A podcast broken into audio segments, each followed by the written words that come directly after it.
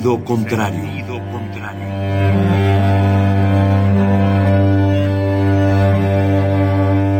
El Museo Universitario del Chopo presenta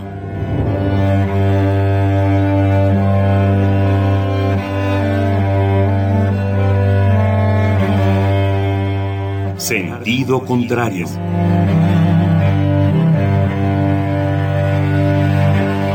Una emisión de Marcelino Perelló. Producida para Radio UNAM, con la participación de Javier Platas.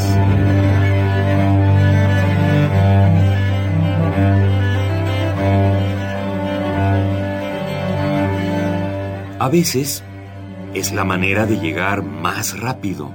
A veces, a veces es la única manera de llegar. A menudo es la manera de no llegar. Y pese a todo, casi siempre es lo único que tiene sentido.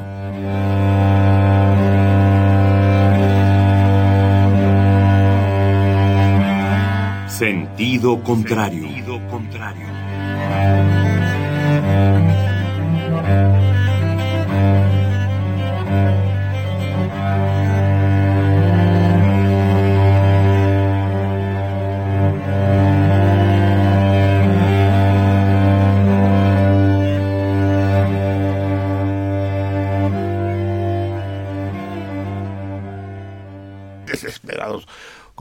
Changos de Chapultepec dando manas. Ya sé, chinga, que estoy al aire, pero ni modo porque unos güeyes eh, nos estén escuchando, vamos a dejar de platicar tan a gusto, sobre todo hoy que estamos de fiesta, de lujo, cabrón.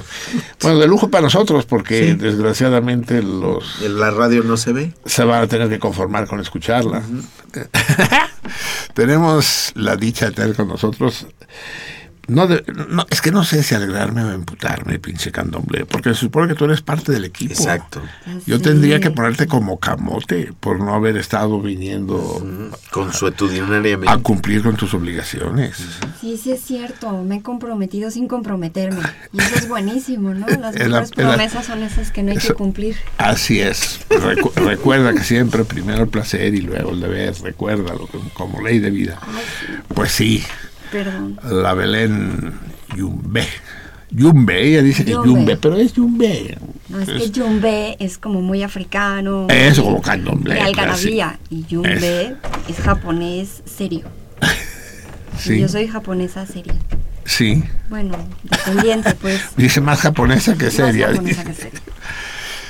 Pues sí, estamos muy contentos porque tenemos a la querida y, veterana, no, no, no por escuincla, menos veterana, una de las, de las fundadoras de este espacio, que es nuestra queridísima, nuestra indispensable candomblé. Buenas noches, salmones, todos.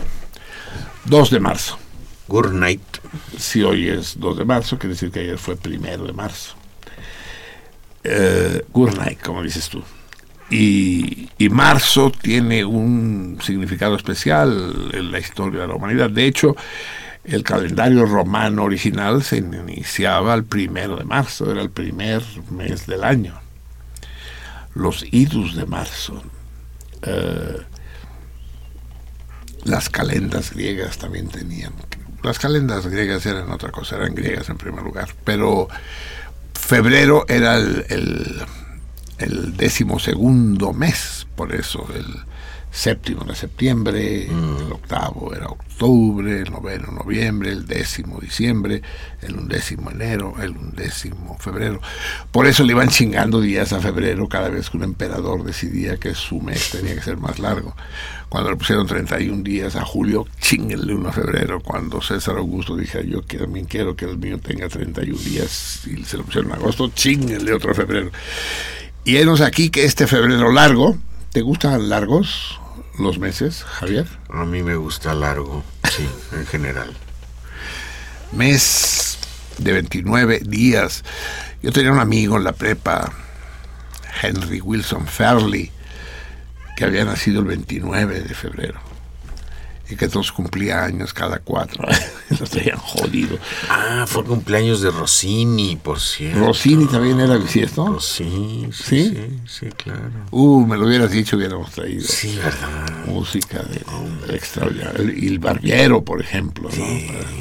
Y también es cumpleaños de Chopin. ¿Nacieron el mismo día? ¿En la No, no, no, el, el Ah, sí. 29 Rossini y el primero... Chopin. Y acabo de enterarme, ¿eh? Eh, por estas cápsulas culturales de Radio Universidad, me acabo de enterar hace tres minutos que estamos cumpliendo el centenario del nacimiento, no, del nacimiento no puede ser, de la muerte, debe ser, de Henry James, el autor de esa novela formidable que es Otra Vuelta de Tuerca, novela que, que, que conmovió a Vika de una manera muy especial. Ahora que llegue, eh, que nos lo comente. Otra vuelta de tuerca, que en, realidad eh, eh, la traducción literal es otra vuelta de tornillo, ¿no? The turn of the screw. Pero decidieron ponerle tuerca, quién sabe por qué, porque tornillo es una palabra fea en español, ¿no? Es una especie de diminutivo, un torno chiquito. Y, y yo creo que queda bien, o por costumbre, una vuelta de tuerca, otra vuelta de tuerca. De hecho, recuerden, es pues el centenario de la muerte de Henry James. El hermano de Henry era un personaje no menos interesante, William.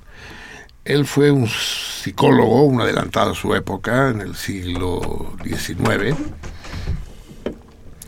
que cultivó, cultivó muchos de los aspectos de la conducta humana que dieron lugar después al pensamiento freudiano. Mira, se nos llena de cueros la cabina, todo. Como si no fuera suficiente con la candomblé, nos llega la es- queridísima Ari, la mula, la mula más hermosa del mundo. Ah, mula. Sí, no, pues ¿a qué fuiste a Colombia? A ver, di aquí, total, no, Al Fu- fin, fuiste a trabajar. En gobernación no escucho nada. no, que vas, que vas a escuchar. Ya ves que no. y trajiste para los cua- para la raza, sí, que Pues claro. Nada para la banda. Si no, ¿a qué iba? Si no, ¿a qué iba? Si no, Sí. que se va a Colombia. qué padres Claro. fotos trajo, la, bueno, subió la Ari a internet, sí, Sí, hay, hay lugares bien, bien lindos. de poca madre, Sí, sí. de poca madre. Pero cuéntanos a qué fuiste. No, fui a trabajar, fui a, a cubrir una feria de turismo. Que, Eso sí. que es la feria de turismo más importante de Colombia, que se llama ANATO. Y eh, como yo trabajo en una revista de turismo. Vámonos, cabrón, esto es un desfile de moda, chingue su madre. Y ahora, hablando del rey de Roma, este aquí que se asoma, la reina de Roma. Hola. La Vica llega jadeante. Ahora sí que no podemos considerarnos mal servidos, pero in- e interrumpí a Lari. Entonces, una gran feria de turismo. Sí, sí, sí. Y bueno, estuve Pero tú por no allí. fuiste a turistear, ¿o sí? Sí, tuve unos días para pasear el fin de semana, sí. Muy bien. Nosotros tuvimos que consolar a Juan Carlos, que sepa. Pues estaba el pobre cabrón, o sea, Devastado, me imagino. No, sí, no, sí, hombre, sí, sí, no, me no. imagino, me imagino. iba arrastrando el alma, por, entonces tuvimos que llevarlo a lugares, a conocer- Claro, me imagino. Chicas, eh, sí. Para que no me extrañara tanto. Exacto, sí. Para que- Yo y sé. sí, sí, sí, lo- sí se animó un poco. ¿Se animó un sí, poco? sí. Ay, qué bueno, qué gusto me da saber. El John Charles, ahí lo traes. Ahí lo traigo. Sí. que, que, que lo traes de nalgas hace tiempo que lo sabemos. Y con justa razón. Bien, amigos míos, les estaba platicando entonces, rodeado ahora de estas tres ninfas, que William James fue un protopsicólogo, digamos, cuando la psicología aún estaba en pañales, y de sus ideas surgió, pues entre otras cosas, el actual coaching, pero también muchas de las ideas de Freud o del conductismo de Skinner daba una serie de recetas de esas. Si Samos ya hubiera existido en el siglo XIX, los libros, varios de los libros de William James se venderían en Sanborns, en, en la mesa de la sección de autoayuda. Decía, por ejemplo, cuando estés deprimido, que te lleva la chingada, así como estaba el Juan Carlos mientras ésta se pateaba las playas de, de Manzanillo, eh, decía, cuando estés muy deprimido, ve, párate frente al espejo, ponte los dos dedos índices en la frente, una a cada lado de la cara, doblalos un poquito, saca los dientes incisivos, ponlos sobre el, labio inferior, así, y empieza a brincar diciendo, soy un conejito, soy un conejito, soy un conejito. Y síguelo haciendo hasta que se te pase, hasta que te cagues de la risa. Y ¿qué carajo estoy haciendo? Esa es una de las técnicas de William James. Ríanse, pendejos, pero yo lo hice más de una vez y me cae que, me, cae que funciona. Se lo voy a recomendar a mis coaches. Otra de las técnicas de William James era decir, concéntrate, estás deprimido, concéntrate, haz que pierdes todo lo que más quieres, los objetos, digamos, que pierdes todos los objetos que más quieres, tus muebles, tus recuerdos, tus fotografías, eh, tus cuadros, que, te lo roban, que entran a tu casa y te saquean, y te quedas sin nada de lo más entrañable, de lo que daba sentido a tu vida, que lo pierdes todo, todo, que te quedas sin nada de todo ello. Y cuando ya lograste concentrarte y convencerte de ello y te sientes el hombre más desechado del mundo, en ese momento eh, siente cómo te iluminas al darte cuenta de que lo recuperas todo de golpe que de repente tocan la puerta y le dicen, señor James, hemos encontrado sus objetos. Y ves ahí frente a la puerta todo, todo, tus cuadros, tu ropa, tus muebles, tus libros, ¿no? Y vas a sentir una alegría que, que no conocías. Eso todavía no lo he hecho. La única vez que quise hacerlo fue cuando efectivamente me robaron, pero nunca me regresaron. Nunca. en este sentido, en, en, el, de, la, de la desgracia humana, es que existe un cuento popular rumano muy hermoso con este personaje del que ya les hablé alguna vez, el rabino de Bujush. Bujush es un pueblo de mala muerte ahí en el centro de Transilvania y el, rabino es célebre. Ya les he contado episodios, ¿no, Javier? No sí, alguna vez, sí. Llega un hombre harapiento, miserable, mm, mugroso, ojeroso, a hablar, dice, Rabino, vengo a despedirme de usted porque me voy a suicidar esta tarde. Dice, ¿qué me dices, Joanne? ¿Qué te pasa? No puedo más, no puedo más. Mi casa es un suplicio, Rabino. Es, es un jacal de dos por dos y ahí vivimos hacinados, mi esposa, una tía de mi esposa, mis tres hijos mayores, el, el, pequeño y el bebé, unos encima de otros. No tenemos cocina, tenemos que cocinar, tenemos el anafre y tenemos que salirnos todos afuera porque si no nos ahogamos. Pero además, ¿qué vamos a cocinar? No tenemos nada. Ponemos a hervir unos granos de maíz los repartimos. El corral tengo la cabra, el puerco y la vaca que se que, ya ni sentido tiene matarlos porque eh, no podríamos sacar carne de ellos. Y no hay ninguna perspectiva, ningún pariente a quien recurrir, ningún amigo que nos lance una mano. Es la soledad total. Es, hace un año y medio que no llueve. La, la huerta ya se secó no tengo lugar en este mundo, rabino. Le ruego me dé su bendición, porque me voy. A ver, a ver, a ver, Giovanni, tranquilo. Vas a hacer lo que yo te diga. Pero rabino, no, no, no, no, no, no me vengas con peros. Yo soy, yo soy aquí el que manda. Dígame, rabino, ¿puede usted ayudarme? Ajá. Regresa a tu casa, te ruego. Agarra la cabra y métela a tu jacal y la que ahí déjala. que es que viva con usted. Pero Rabino, usted no me entendió. Es que no cabemos. Es que nos pisamos los unos a los Agarra la cabra y métela al jacal y me viene a ver en una semana. Rabino, usted, no es un hombre de Dios, usted es un enviado del diablo. Mete la cabra en la casa. Sí, Rabino y ya se va. A la semana llega peor el hombre, ya el poco pelo que tenía ya se le cayó, le queda algún mechón, eh, ya no puede sostenerse en pie, los, los zapatos ya no tienen suela y demás. ¿Qué pasó, Joane? ¿Cómo van las cosas? Eso es el infierno, Rabino, es el infierno. La cabra ya mordió la oreja del bebé. tuvimos que usar el único par de calzoncillos que tenía yo para taparle la hemorragia.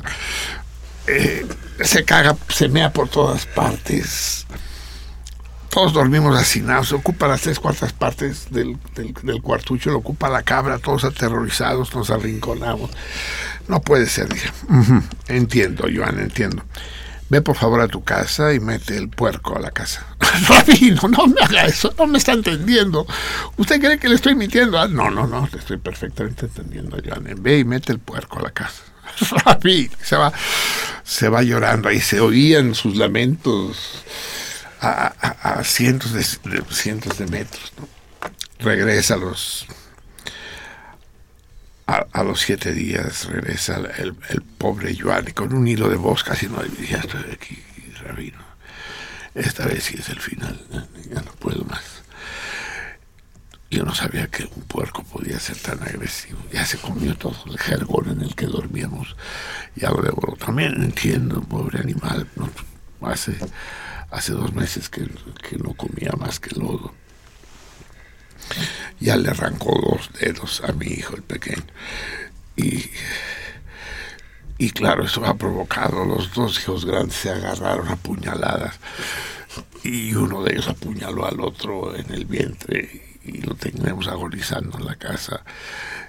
El puerco no cesa de, ¿Qué hacen los puercos tú? Gruñir. No, no se puede dormir. Es, mi mujer porque no tiene dónde irse, pues ya se hubiera ido, ya me hubiera dejado, pues ¿quién va a soportarle? Y por más que les digo que es usted el que me ordenó que hiciera eso, pues no me cree. Y, y, si disculpe, pero es que no lo puedo aguantar. Ya, ¿verdad? A ver, Iván, cálmate. Vete a la casa y mete a la vaca. Rabino, Rabino, por la caridad de Dios, por, por lo... Si queda un resquicio de piedad en ese corazón endurecido no me haga eso. Permítame que abandone este mundo. Per, ve a tu casa y mete la vaca en la casa. ¿Me entendido? Esto no puede ser. Se va haciendo ese, es el buen Giovanni. En una semana te espero. Y, y llega Giovanni. Ya va desnudo. Va completamente desnudo, sí con una mirada como de loco, así. Se queda mirando al rabino sin decir una palabra, con una risa estúpida así. ¿Qué cómo van las cosas, Johnny? el infierno ha de ser una delicia. El quiero ir al infierno, el infierno ha de ser para mí el paraíso.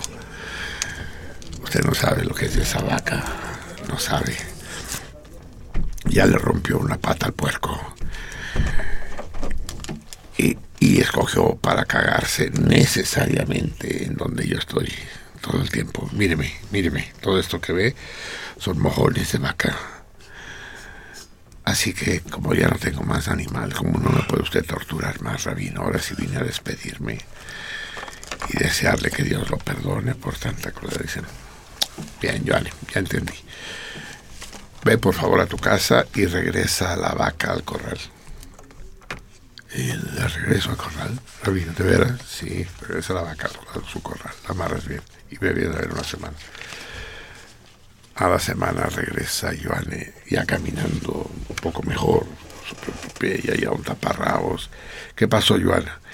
Ah, ¿Qué quiere que le diga, Rabino? Un poco mejor ya, sí. La vaca era la que más espacio ocupaba y sobre todo sobre todo las cagadas de la vaca eran lo más y las moscas y entonces ya las moscas ya se fueron todas al corral. Y con el puerco y la cabra bueno los tenemos arrinconados y ya podemos ocupar una cuarta parte nosotros los humanos. Ya va mejor. Ya entendí. Ve y mete el puerco al, regresa el puerco al corral. Que regrese el puerco al corral rabino te lo ruego por favor. Y regresa en una semana ¿sí? Llega caminando con paso firme. Giovanni, la semana siguiente, ¿qué tal, Giovanni? No, padre, no, no, ¿qué quiere que le diga? aquello realmente es un gran alivio, pero gran alivio. Ya nos dimos cuenta que el, el, el, puerco, esa peste, esos gruñidos insoportables, ya no tenemos que aguantarlos. Hasta la cabra se puso contenta. Con, eso, con eso le digo todo. Ya, ya hasta la tenemos como mascota, ya hasta cariño le, le, le, vino leche a, los pechos de la Úrsula, ¿cree usted? Ya le voy a poder amamantar al bebé. Ajá, bien. Ve a tu casa y regresa la cabra al corral. Y me vienes a ver una semana y a la semana llega el Joanne dando brinquitos. La la la la la la la la la la la la la la la ¿Qué tal, Joanne? ¡Ah! La vida es una alegría, es usted un sol, padre. No sabe, no sabe usted toda la casa son risas y alegría. Empezamos otra vez a cultivar la huerta. Hasta, hasta la vaca empezó a dar leche de nuevo. Los niños sonríen. Hemos lavado. Estamos pensando en agrandar y hacer un cuarto aparte de manera que podamos poner el anafre y, eso. Es, hay una cocina, ¿me entiende? Y, y una vez que tengamos la cocina aparte, también estamos pensando en comprar un tonel para poder tener legumbres en vinagre. Y, tenemos una cantidad de proyectos. Por primera vez volvimos a hacer el amor, Úrsula y yo llevábamos dos años. Rabino, esta vida es realmente un paraíso. Así termina el cuento de Joana y el, y el rabino, que va precisamente en la línea de de William James, el psicólogo cuya muerte celebramos. Y dije celebrar la muerte, sí, dije celebrar la muerte, no fue un lapsus. La muerte, ya lo he dicho más de una vez, se celebra. Y se celebra por más de una razón la muerte. Primero porque solo se muere aquello que está vivo, que ha estado vivo. Luego, la muerte es señal de vida esta lata de Coca-Cola cero, la hija de su pinche madre, no se va a morir nunca, porque nunca ha estado viva. En cambio, el hijo de su pinche madre que está ahí al otro lado del vidrio sí se va a morir. No, no porque sea especialmente vivo, pero me dicen que qué pedo. Eh, y de manera que la celebración de la muerte es la celebración del, momento más sublime de la vida. El momento culminante de la vida es la muerte. Es llegar a la meta. En condiciones más o menos dramáticas, eh, hay, hay fenómenos que le enturbian, como la soledad, por ejemplo, la soledad de los vivos, no del muerto y, y por supuesto el, el, el sentimiento de que, de que algo termina. Pero, pero a fin de cuentas, eh, recuerden lo que les voy a decir en este momento porque es una cosa dura, ya los niños deben estar acostados y no tienen por qué estarlo escuchando, pero la muerte de un ser querido, siempre representa una liberación. Se libera uno, siempre, por querido que sea el ser. Es más, cuanto más lo quiere uno, su muerte más nos libera. ¿Por qué? Porque el amor, porque el cariño son cadenas, pues. Nos tiene, nos tiene cautivados, cautivados o cautivos, como ustedes quieran decirlo. Y su desaparición Cosa que no anula el dolor, ¿eh? Cuidado. El dolor existe y el dolor puede ser terrible, puede ser insoportable, puede ser desgarrador, pero junto a ese dolor, junto a ese sentimiento de pérdida y de soledad y de tristeza, existe el, el, el sentimiento liberador.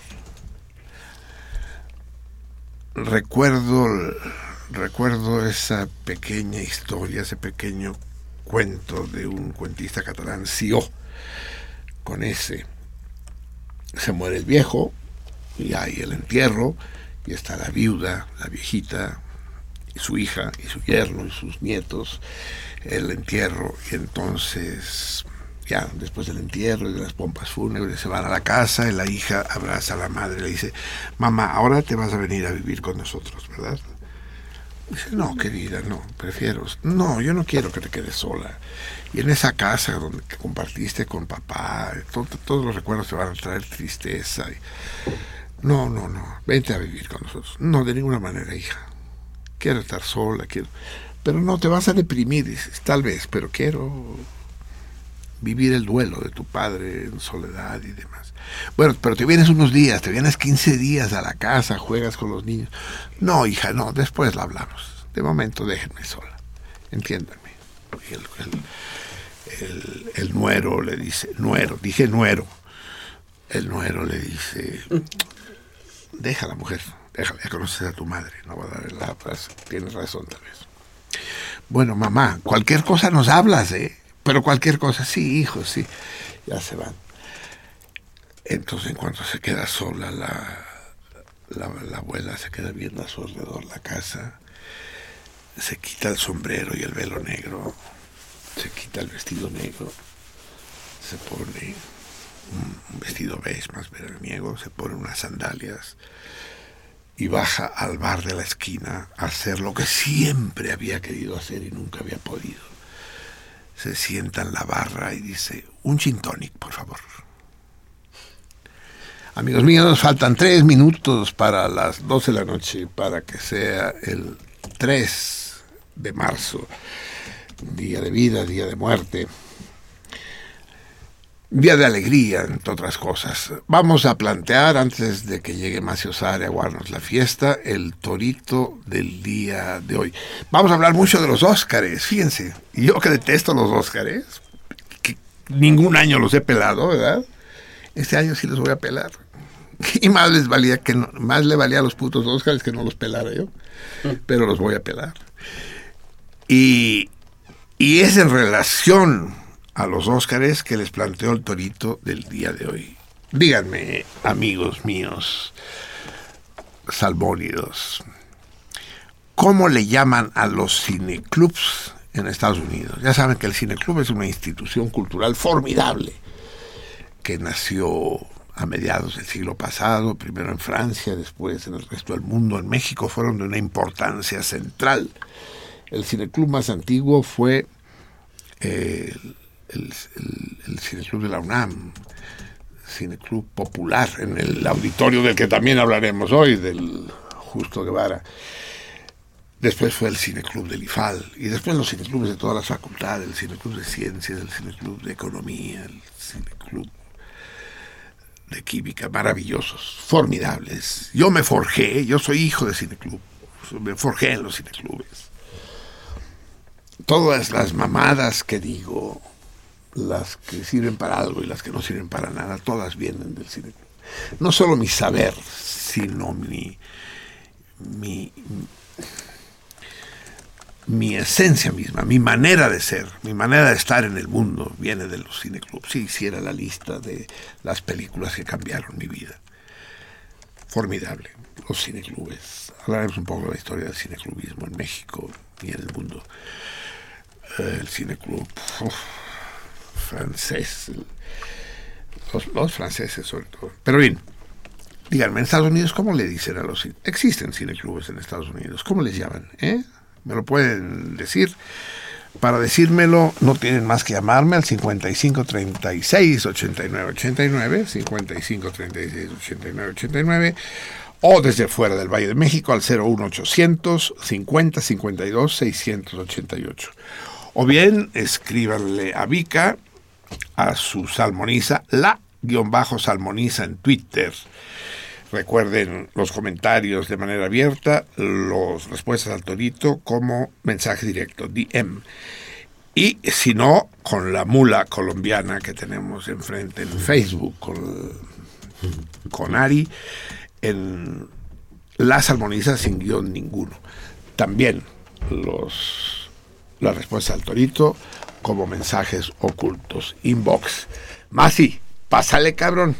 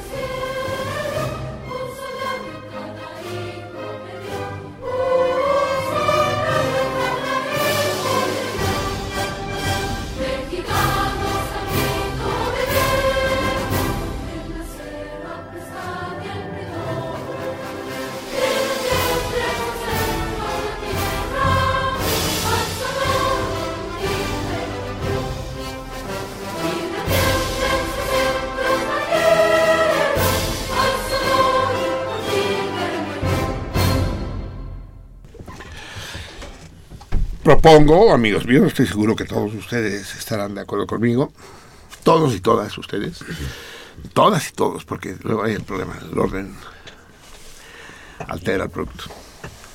Todas y todos estarán de acuerdo conmigo en que hay que modificar la letra de este himno, pero no porque es bélico, mamadas, no porque es mocho y cristiano, mamadas, no, porque es machista y discriminativo.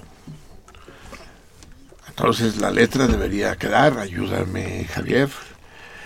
Mexicanos, mexicanas, al grito Oye, de la grita. La grita, no, no exageres. No hay peor manera de destruir un argumento que exagerarlo. Dice, sí, eh, al grito de guerra, ¿qué sigue? El acero. Pero a prestar y la yegua y el bridón. ¿No? Sí. Ciña patria, tú tienes de olivo, ahí sí, de olivo, oliva, de la paz, el arcángel, arcángela, divino, divin, divinos, o Divinos, divina- y a ver, si el divinos. plural, ¿cómo lo haces? Con O, con A, Divinos. Divinos. con arroba. Ah, sí. ve- Divinoas. Divinoas. Ay, hijo de la chingada. Dios nos agarre confesados. Dios, empezando por Dios, cabrón. O sea, Santo por Dios. Dios tiene sexo. Pues se cogió a María, cabrón. No, pero no fue Dios el que se cogió. Ya fue el pájaro. Fue el Espíritu Santo. Que se posó sobre ella. Fue, sí.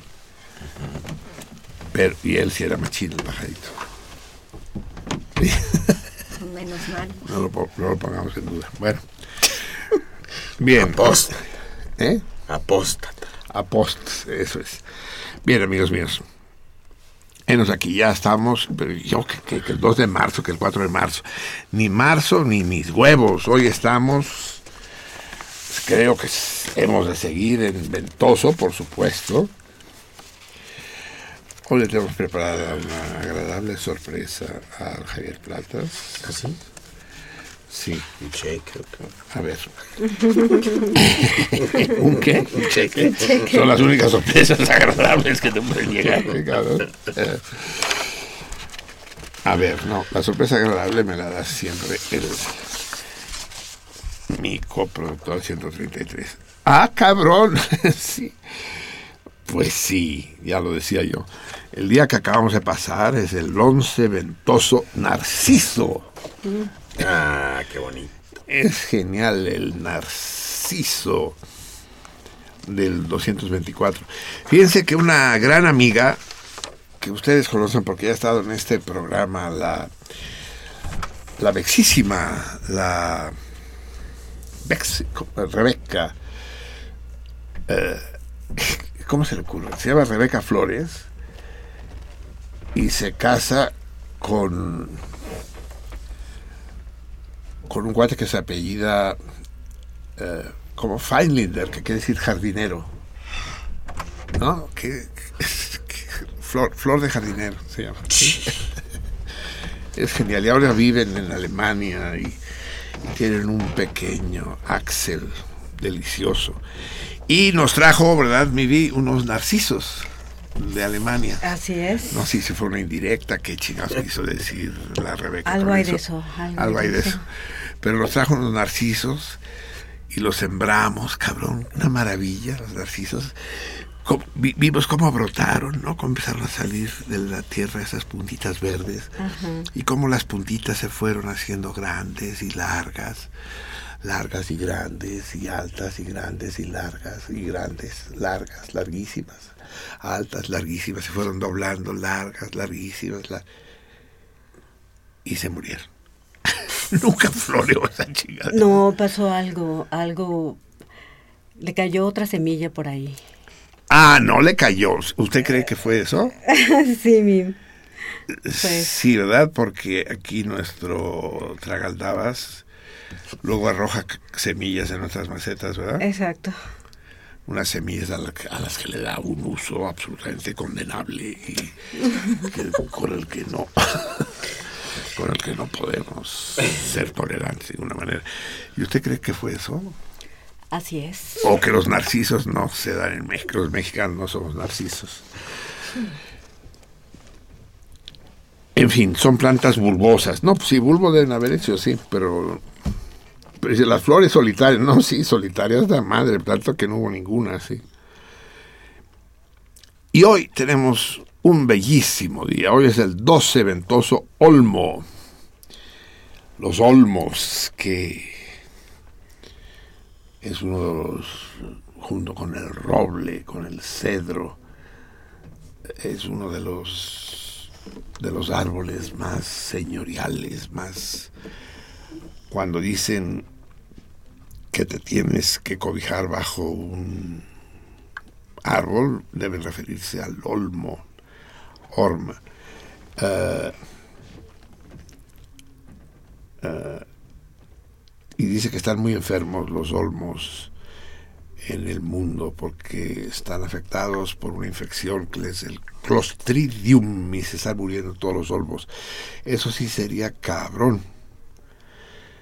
Es decir, eso sí no lo sabía yo. Ahora sí le atinaste 133. Resulta que el olmo es una especie en peligro de extinción. Se están muriendo todos los olmos. A pesar de que se consideraba uno de los árboles más frecuentes del mundo antes de la epidemia que surgió a mediados del siglo pasado. Díganme usted, el, ¿qué es el chopo? Es el álamo, ¿verdad? No es el olmo. ¿Me lo buscan niños y niñas? Sí, no, no. El, el, el chopo es mucho más discreto, mucho más modesto. Yo creo que es el álamo otro bello árbol. A ver, tres. Te pedí la dirección bien de esta chingadera, hombre, porque no lo puedo decir al aire. Eh, falta la esquina con qué. Hoy inauguramos Padrino. Álamo Chopo. Álamo. Álamo Chopo, exacto, sí.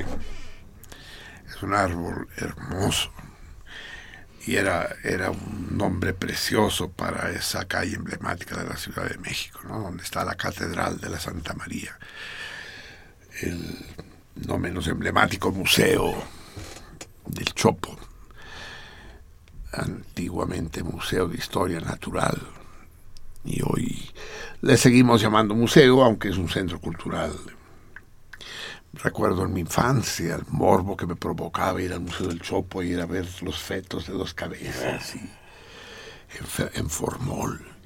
Y ese dinosaurio gigantesco, ese diplodocus, ustedes son demasiado chavas, nunca lo vieron. Lo pueden ir a ver al Museo de Historia Natural que está en Chapultepec, en el que no... Historia natural, historia natural, pero no se paran ni las moscas, cabrón. Y es, y es una imbecilidad porque es bellísimo el museo y ahí está nuestro Diplodocus, exiliado. Solo que es, es una réplica, pues, no es un verdadero esqueleto. Pero muy hermoso y en tamaño natural. Entonces no cabe eh, parado, erecto. Entonces lo tuvieron que agachar como si estuviera comiendo hierba. Y es triste ver al Diplo ahí humillado con la cabeza baja. Dicen que el guía de turistas, el viejito que guiaba a los turistas que se aventuraban en el interior del Museo del Chopo, y sí, aquí tienen ustedes este ejemplar de Diplodocus máximo, encontrado en Alaska, y que tiene una edad de un millón y treinta y cuatro años. Y le preguntamos a los turistas, oiga, ¿cómo se sabe con tanta exactitud la edad del esqueleto? Es muy sencillo. Señor, cuando yo entré a trabajar aquí hace 34 años tenía un millón.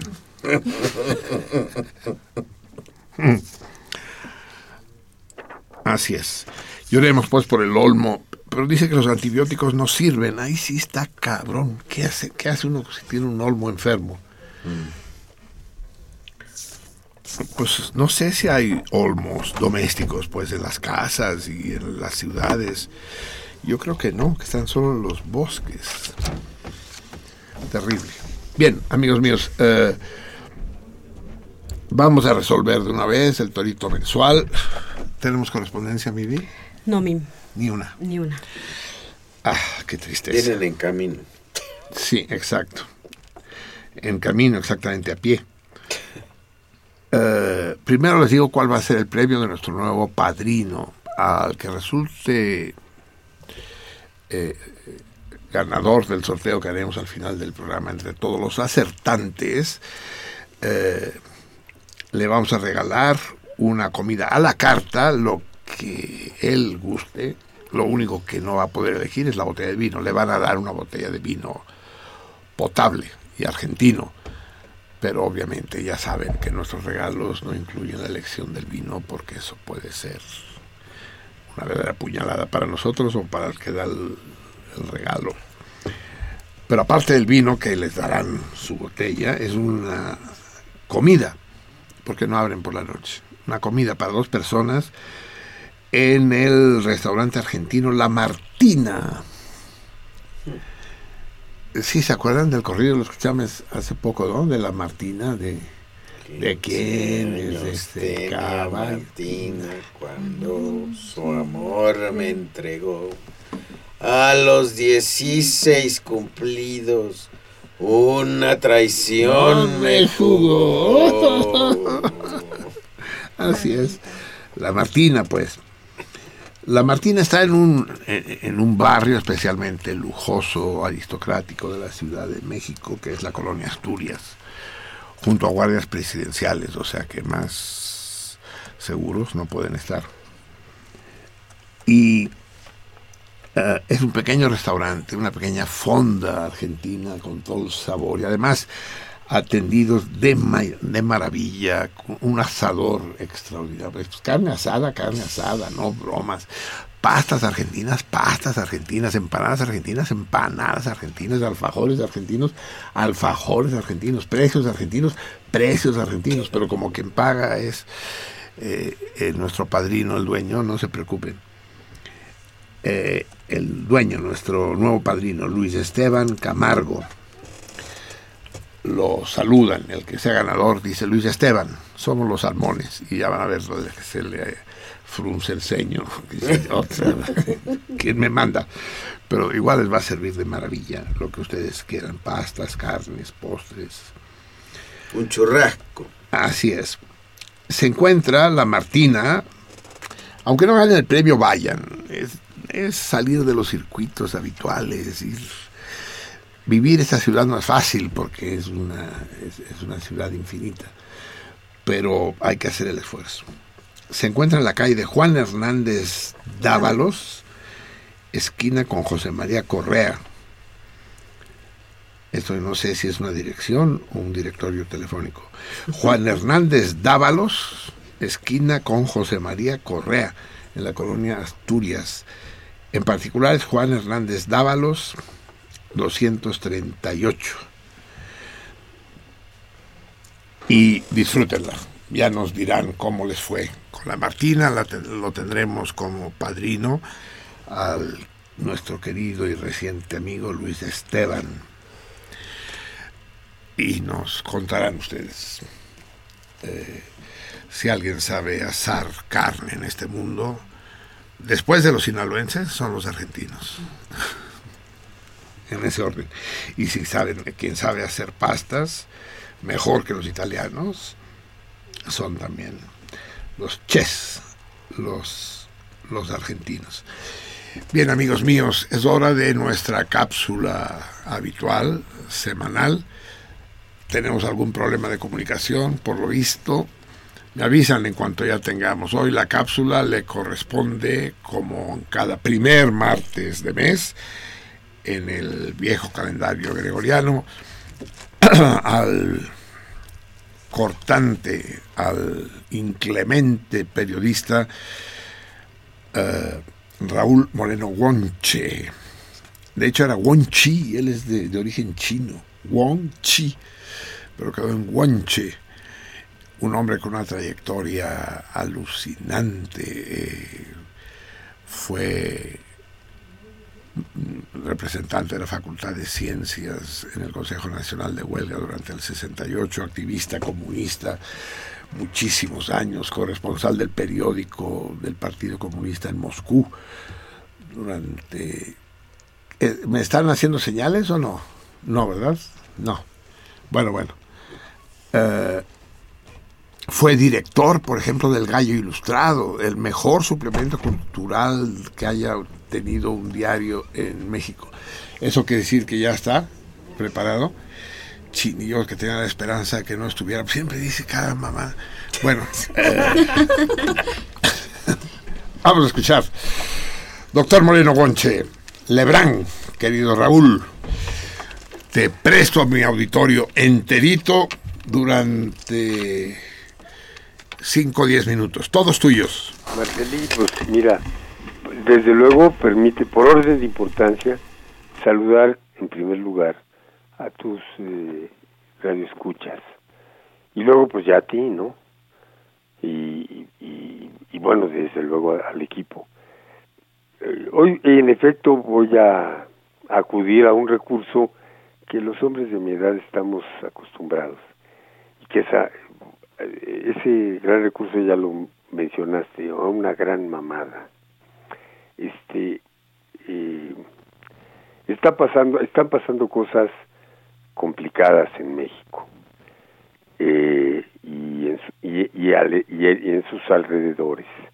Y sus alrededores se llama uno de ellos Estados Unidos.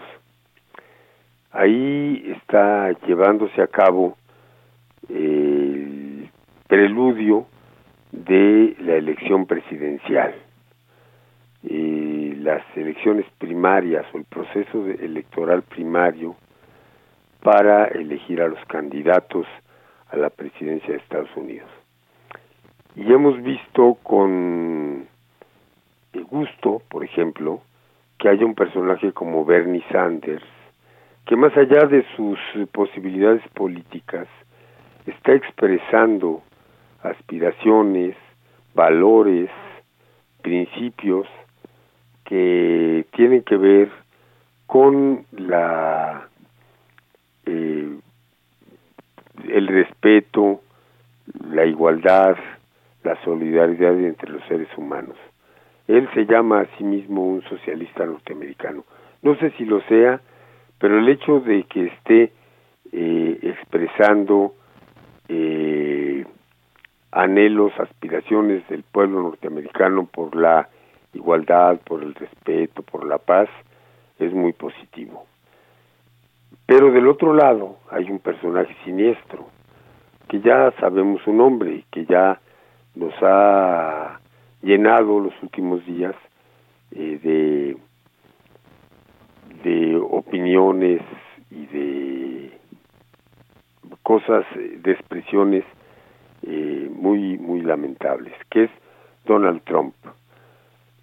Donald Trump, un millonario que se aproxima a la política buscando medrar con los peores sentimientos y con las peores causas que pueden anidar en los sectores más atrasados, sobre todo, más reaccionarios de Estados Unidos, eh, intenta eh, llevar adelante una campaña presidencial que eh, en el peor de los casos lo llevaría él a la presidencia de la República norteamericana, pero que ahora ya está generando un efecto muy negativo en grandes sectores de la población norteamericana. Eh, una idea de exclusión, de una idea racista, una idea beligerante con sobre todo contra México, pero, pero contra México porque es el vecino incómodo, el vecino más próximo, pero que en realidad es contra América Latina y como dijo un eh, importante expresidente de Argentina, Néstor Kirchner, es contra América Latina y contra el mundo. Es decir, ese tipo de actitudes, de actitudes excluyentes, hostiles, no se refieren solamente al vecino inmediato, sino que a través de él a los eh, pueblos del mundo entero, en especial desde luego a los de América Latina. Eh, el asunto es muy grave porque tiene que ver desde luego con los la población mexicana y latinoamericana, los llamados hispanos, eh, los mal llamados hispanos, que será por el idioma, ¿no? Así les dicen, eh, que viven y trabajan en Estados Unidos y que eh, representan una fuerza muy importante de la, de la economía norteamericana y que han tenido a lo largo de los años pues ya una influencia muy eh, notable en la cultura y en la vida social de Estados Unidos.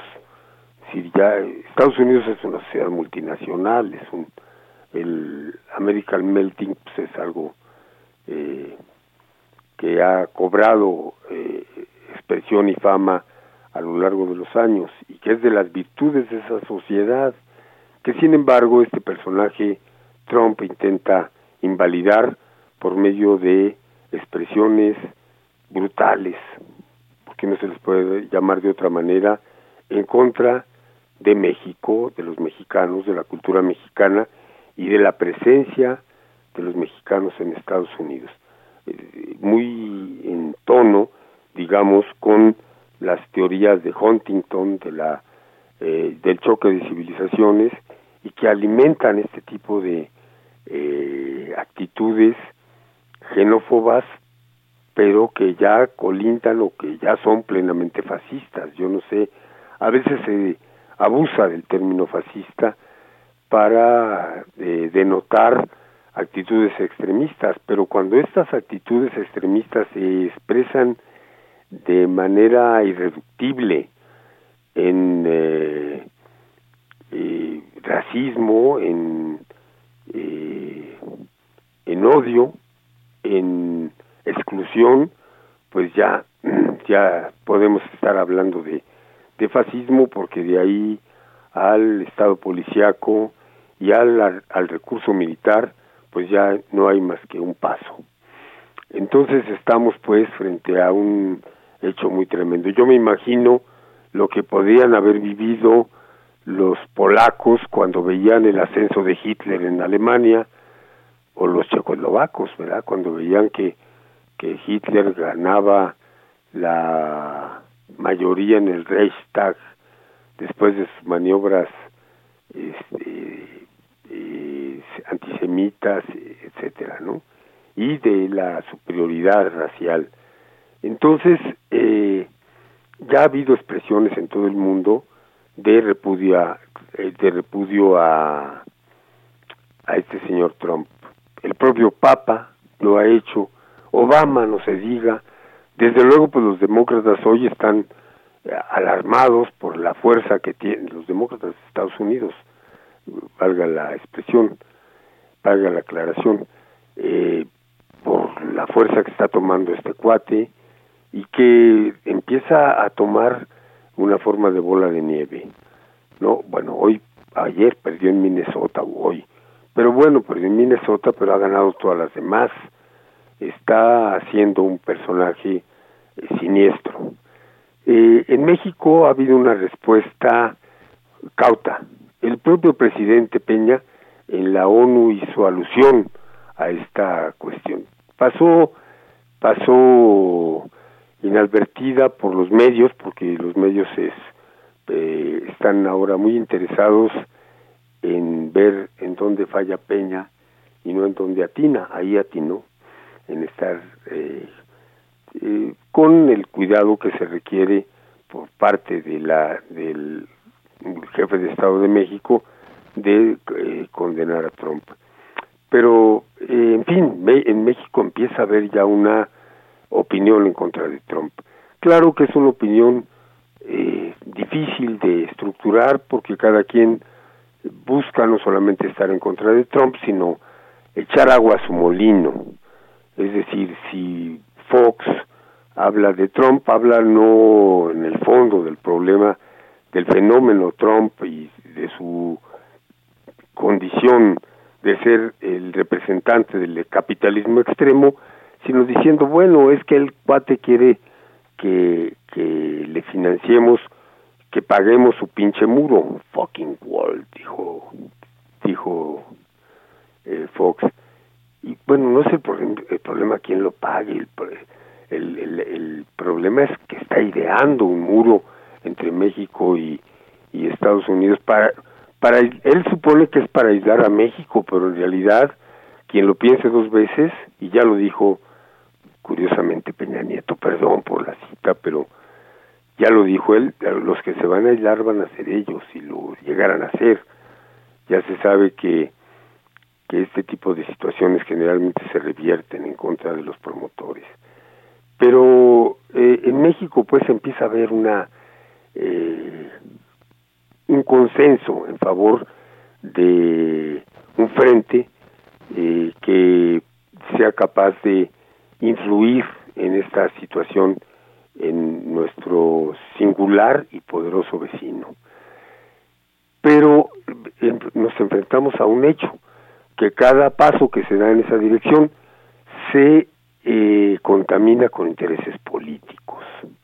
Es decir, que si ya el PRI dice algo, ah, es que los del PRI quieren sacar raja electoral. Que si los del PRD dicen algo, pues es que los del PRD quieren sacar provecho en las próximas elecciones, o los del PAN, etcétera, etcétera. Eh, tenemos ese gran problema y que si el presidente lo dice, bueno, peor tantito, ¿no? Se quiere esculpar de todas sus corrupciones y cosas espantosas que ha cometido. Es decir, necesitamos que ese frente anti-Trump, que no es exactamente anti-Trump, es eh, esa negativa que debe tener México, una negativa radical y contundente a que nuestro país sea, sea utilizado como un punto de, de debate, de negociación o de tráfico, de lo que sea en las elecciones de Estados Unidos. Esa eh, negativa que debemos tener todos los mexicanos a ser utilizados de una manera que lastima no solamente nuestra dignidad y nuestro decoro, sino nuestro futuro como nación libre e independiente, no hay quien lo encabece, por lo visto. Pero hay un recurso, un recurso válido, legítimo, que ha sido ya eh, en otras ocasiones eh, el recurso socorrido por la opinión progresista de México. Yo creo que hoy la Universidad Nacional Autónoma de México puede jugar ese papel. No hay nadie que pueda con la no solamente con la autoridad moral, que eso es discutible, sino con la legitimidad mm, social, histórica, intelectual, sobre todo, convocar a una eh, gran unidad nacional que impida que México siga siendo objeto de esta innoble, de esta amenazante, de esta eh, de este terrible tráfico electorero en Estados Unidos. Que, el futuro de nuestro país pueda quedar eh, involucrado, pueda quedar hipotecado a este juego perverso entre las fuerzas políticas de Estados Unidos, pero sobre todo encabezadas por este personaje siniestro que es Donald Trump. Y yo creo que ahora, eh, Marcelino, Radio Universidad puede ser un instrumento válido si tú, si nuestro director Renato Dávalos hablan con el rector y le dicen, oiga, señor rector, vamos a impulsar esta idea de que eh, eh, la Universidad Nacional Autónoma de México, donde la raza habla por el espíritu o el espíritu por la raza, como sea, o las dos cosas al mismo tiempo, pueda defender la dignidad, el decoro, el futuro de, de nuestro país frente a esta intentona bárbara del fascismo eh, que anida en nuestro vecino, poderosísimo por lo demás, y que eso puede ser un factor muy tremendo en la evolución del proceso político, este que esto pues está idea pueda prosperar en la formación de un gran frente nacional único, unitario, único y unitario, las dos cosas, eh, para detener esta tremenda intentona, este, este atentado incalificable, amenazante, como muy pocas veces se habría visto, cuando menos en la historia de este siglo, o del siglo pasado y este, eh, sobre la integridad y la dignidad de México. Bueno, pues es una botella al mar, una o una navecilla que eh, de papel que puede llevar este mensaje hasta las más altas autoridades de la universidad, especialmente al señor rector don Enrique Graue, para que él pudiera eh, impulsar esta idea. Creo que no hay nadie eh, en nuestro país ahora que pueda encabezar, más allá de toda duda política, más allá de toda sospecha electoral, una convocatoria como esta. Marcelino, ojalá tengamos éxito. Eh, buenas noches.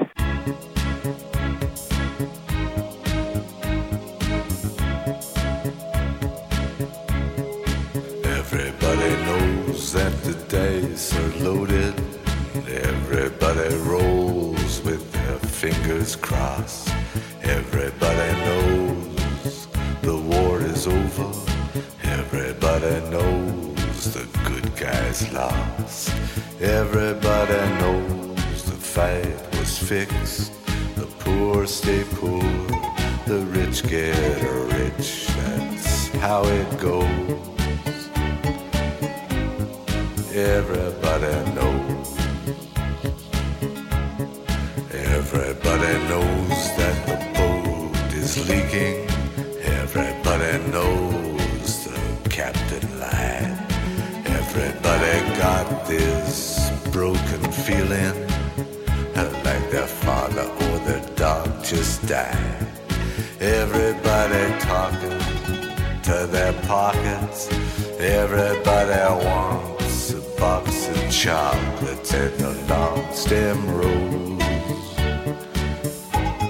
Everybody knows.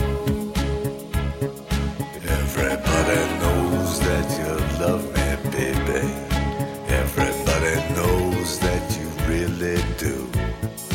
Everybody knows that you've been faithful. Uh, give or take a night or two. Everybody knows discreet, but there were so many people you just had to meet without your clothes. And everybody knows. Everybody knows. Everybody knows. That's how it goes.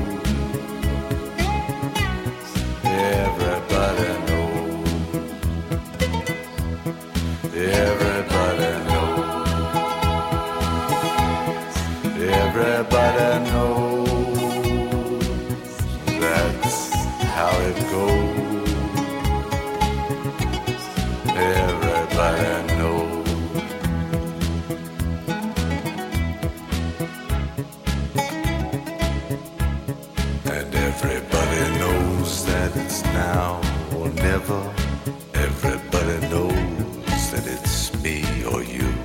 And everybody knows that you live forever. Or when you're done a line or two. Everybody knows the deal is rotten. Old Black Joe still picking cotton for your ribbons and bows. And everybody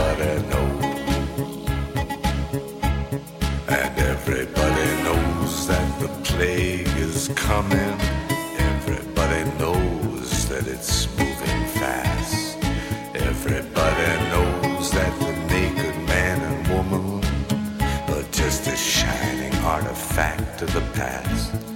Everybody knows the scene is dead, but there's gonna be a meter on your bed that will disclose whatever everybody knows. And everybody knows that you're in trouble. Everybody knows what you've been through. From the bloody cross on top of Calvary uh, to the beach in Malibu. Everybody knows it's coming apart. One last look at this sacred heart before it blows. And. Everybody knows. Everybody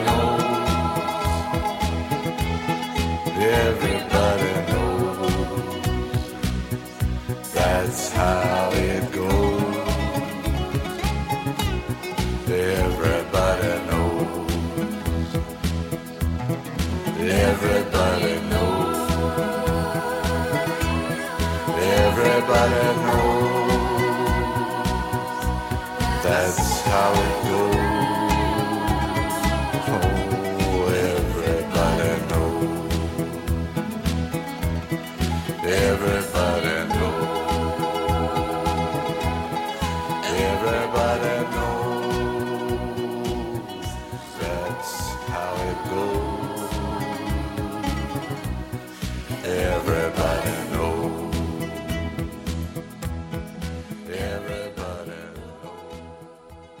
Leonard Cohen, que ni es ni es gringo, ni es WASP, White Anglo-Saxon Protestant, no, es judío y es canadiense. Y medio musulmán él, ¿no? Es- o budista, sí.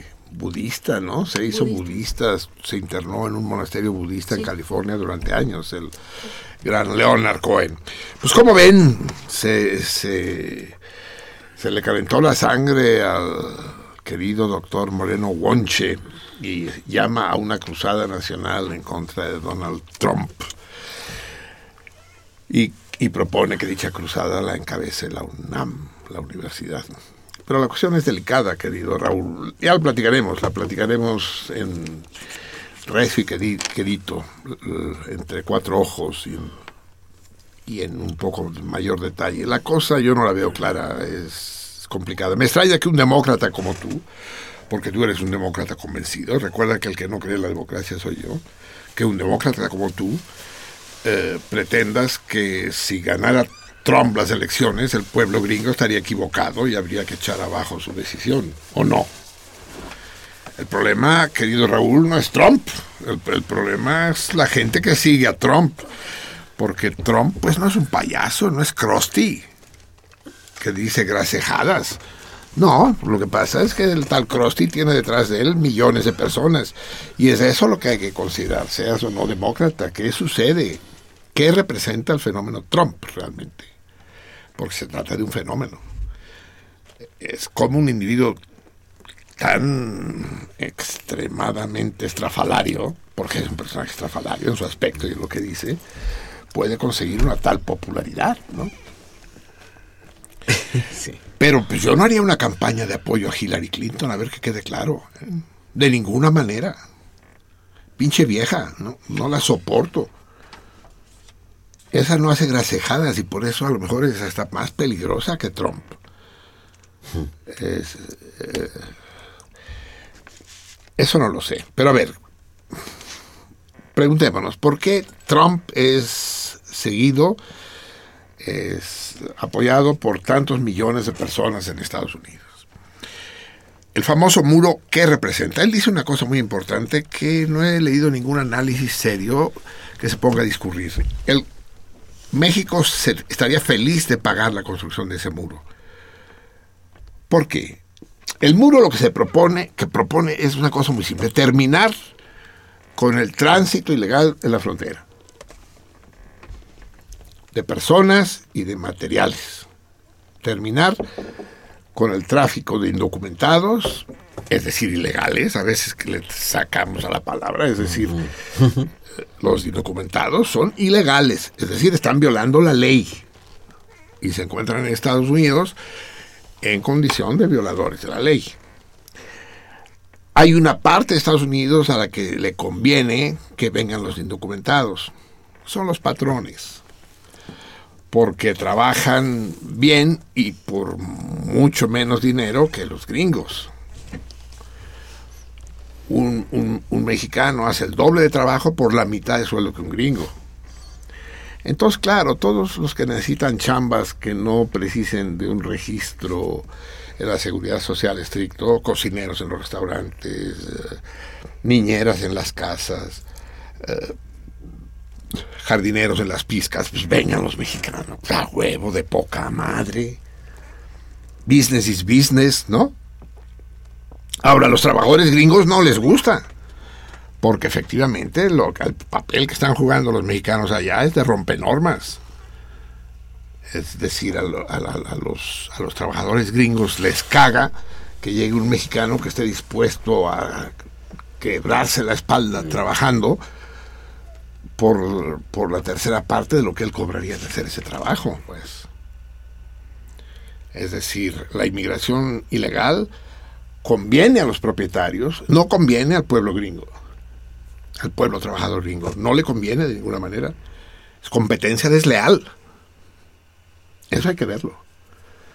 Luego, la construcción del muro lo que haría sería impedir eso. Al gobierno de México y a los mexicanos en general nos conviene que vayan ilegales a Estados Unidos, porque gran parte del, del ingreso eh, que recibe nuestro país eh, per cápita y en términos globales proviene de las llamadas remesas. Del, del dinero que envía esa pobre gente que se rompe el lomo para mandar remesas aquí. Son muchos miles de millones de dólares. Si eso se corta, aquí se produce una crisis grave. Sin duda. En ese sentido se equivoca Trump al decir que los mexicanos estarían felices de construir ese muro. Pero aguas, Raúl Salmún, ese muro tiene otra, otras connotaciones. No solo, no solo impide o dificulta el tráfico de personas. Se chingan los pasadores y los, los eh, ¿cómo se dice a los güeyes que llevan a la frontera? Coyotes. Coyotes. No, Coyotes. no, Polleros. polleros. Ah, polleros, un pollero, un coyote, viene a ser lo mismo. No solo ellos. Lo que, lo que sucede es que en el momento que se construye el muro se acaba el narcotráfico, amigos míos. O se dificulta mucho. Y se dificulta mucho o se acaba el tráfico de armas. Es decir, dejan de entrar armas a México.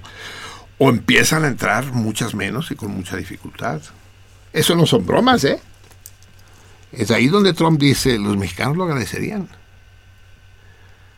¿No se resolverían gran parte de los problemas de este país en el momento que le dieran una puñalada mortal al narcotráfico?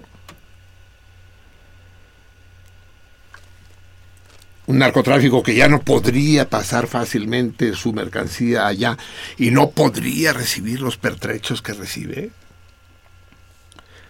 ¿No cambiaría la realidad social de este país? Pues yo me temo que sí, cabrón. Que sí cambiaría. Tendrían que buscar otros caminos, otras maneras. Claro que encontrarían haciendo túneles y madres. El Chapo podría escribir manuales desde el bote. Con drones. Con drones, sí. Eh, pero de todos modos les, les complicaría sin duda las cosas. Así que eh, la propuesta de Trump, a pesar de su carácter grotesco, no es descabellada.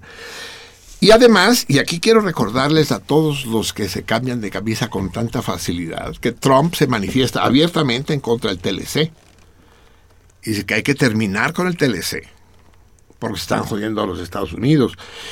Que es lo mismo eh, que, que es lo mismo que, eh, que dije yo hace 30, 30 años, 32 años, cuando se, se instituyó el TLC, que se le fueron encima a Salinas diciendo que había vendido a México y que el TLC era una traición a la patria.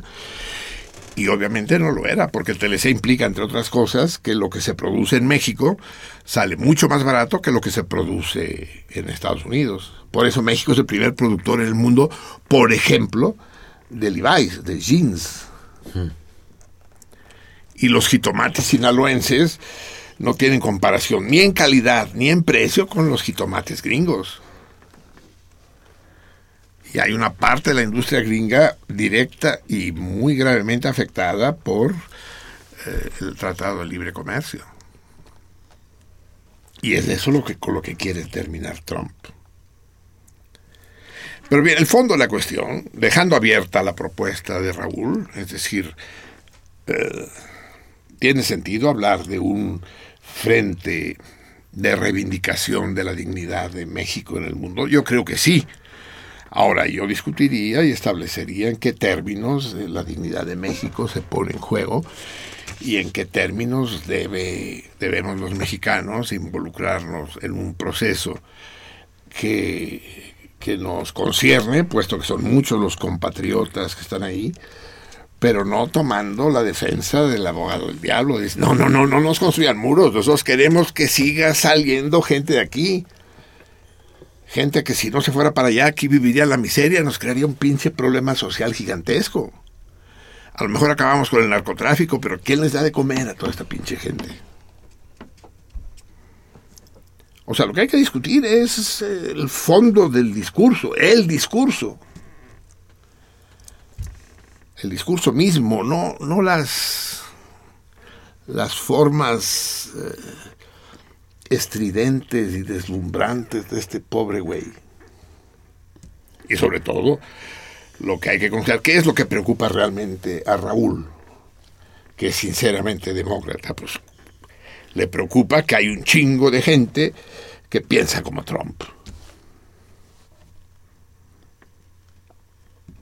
Entonces, aguas, es que ahora resulta que Fox es el bueno de la película y el que está en contra de Trump, y Calderón también es el bueno de la película.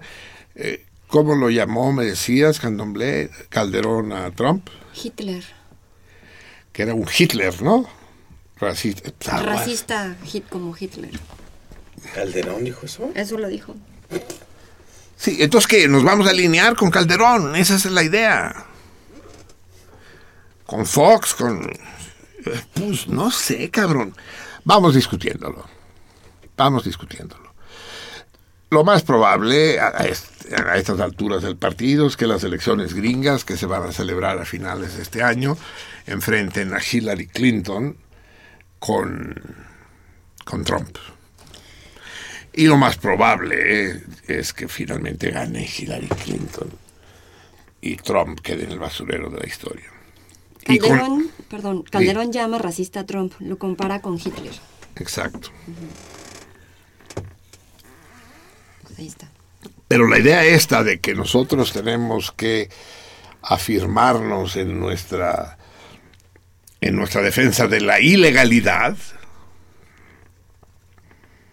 del del tránsito del libre tránsito de la frontera entre México y Estados Unidos, eso es muy delicado. Fíjense que la frontera entre México y Estados Unidos es la única en todo el planeta donde se topan de frente y sin intermediario el primero y el tercer mundo. No hay ningún otro punto del planeta en que riqueza se tope con pobreza de esta manera tan brutal. No hay ningún otro. No, piénsenlo, díganme dónde. En Europa no, pues está el Mediterráneo, ¿no? Y después la riqueza europea se va difuminando, difuminando cuando se va al este, llega al Cáucaso, que ya no sabe si son ricos o pobres, y del Cáucaso Azerbaiyán, Irán, ya no supiste bien qué pedo pasó ahí. Y China, y Nepal, y... Y las otras grandes regiones ricas del mundo, que son Japón y Australia, ay, son islas. Entonces el choque sin amortiguamiento, sin colchón, así brutal de la riqueza con la pobreza, es el río Bravo, es el río Colorado, es esa frontera tirada con tiralíneas. Y ese choque, pues a huevo que debe tener problemas. No los están teniendo los europeos. Los europeos ya no saben qué hacer con la luz que se les está viniendo encima de los inmigrantes eh, árabes. Muchos de ellos serán, serán refugiados de guerra, sí, pero les aseguro que la mayoría no. La mayoría simplemente van a aprovechar el tumulto, ¿no? Es decir, ámonos, cabrón. Están dejando pasar, ámonos, agarra, agarra las chivas vieja. Vámonos. Y es natural y no son condenables, están muriendo de hambre. ¿Cuántos pueblos hay en, en Dejen ustedes Siria, que está en estado de guerra. ¿Cuántos pueblos hay en Jordania y cuántos pueblos hay en México literalmente abandonados, donde hasta hace poco lo único que había eran viejos, mujeres y niños? Ya las mujeres ya se fueron, solo quedan las viejos y los niños. Y cuando se mueran los viejos, se van a, se van a ir los niños. ¿Cuántos hay? Entonces hay que no, decir, ah, es por culpa de Trump. No, no es por culpa de Trump, cabrón. Es porque encontramos una pinche válvula de escape en la puta migración y, y vamos a mantenerla abierta.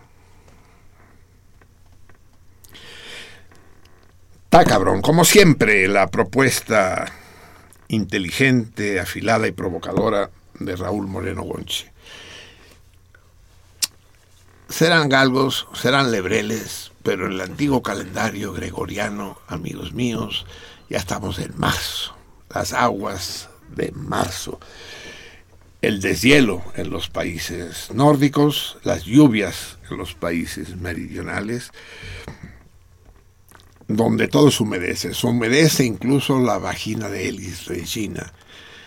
Vamos a escuchar las aguas de marzo que subió el 3 a nuestra página en Facebook que tengo que hablar ¿eh? de la página de Facebook, porque hay una serie de confusiones ahí, pero primero vamos a escuchar a Elis Regina y a Tom Jobim, eh, el compositor de la canción, cantando Aguas de Marzo. Escojo no la versión que subió el 3, que es muy hermosa, sino esa versión en que canta dúo con el compositor, con Tom Jobim, y en el que Elis Regina, a todas luces, se viene. Pero quiero decir que se viene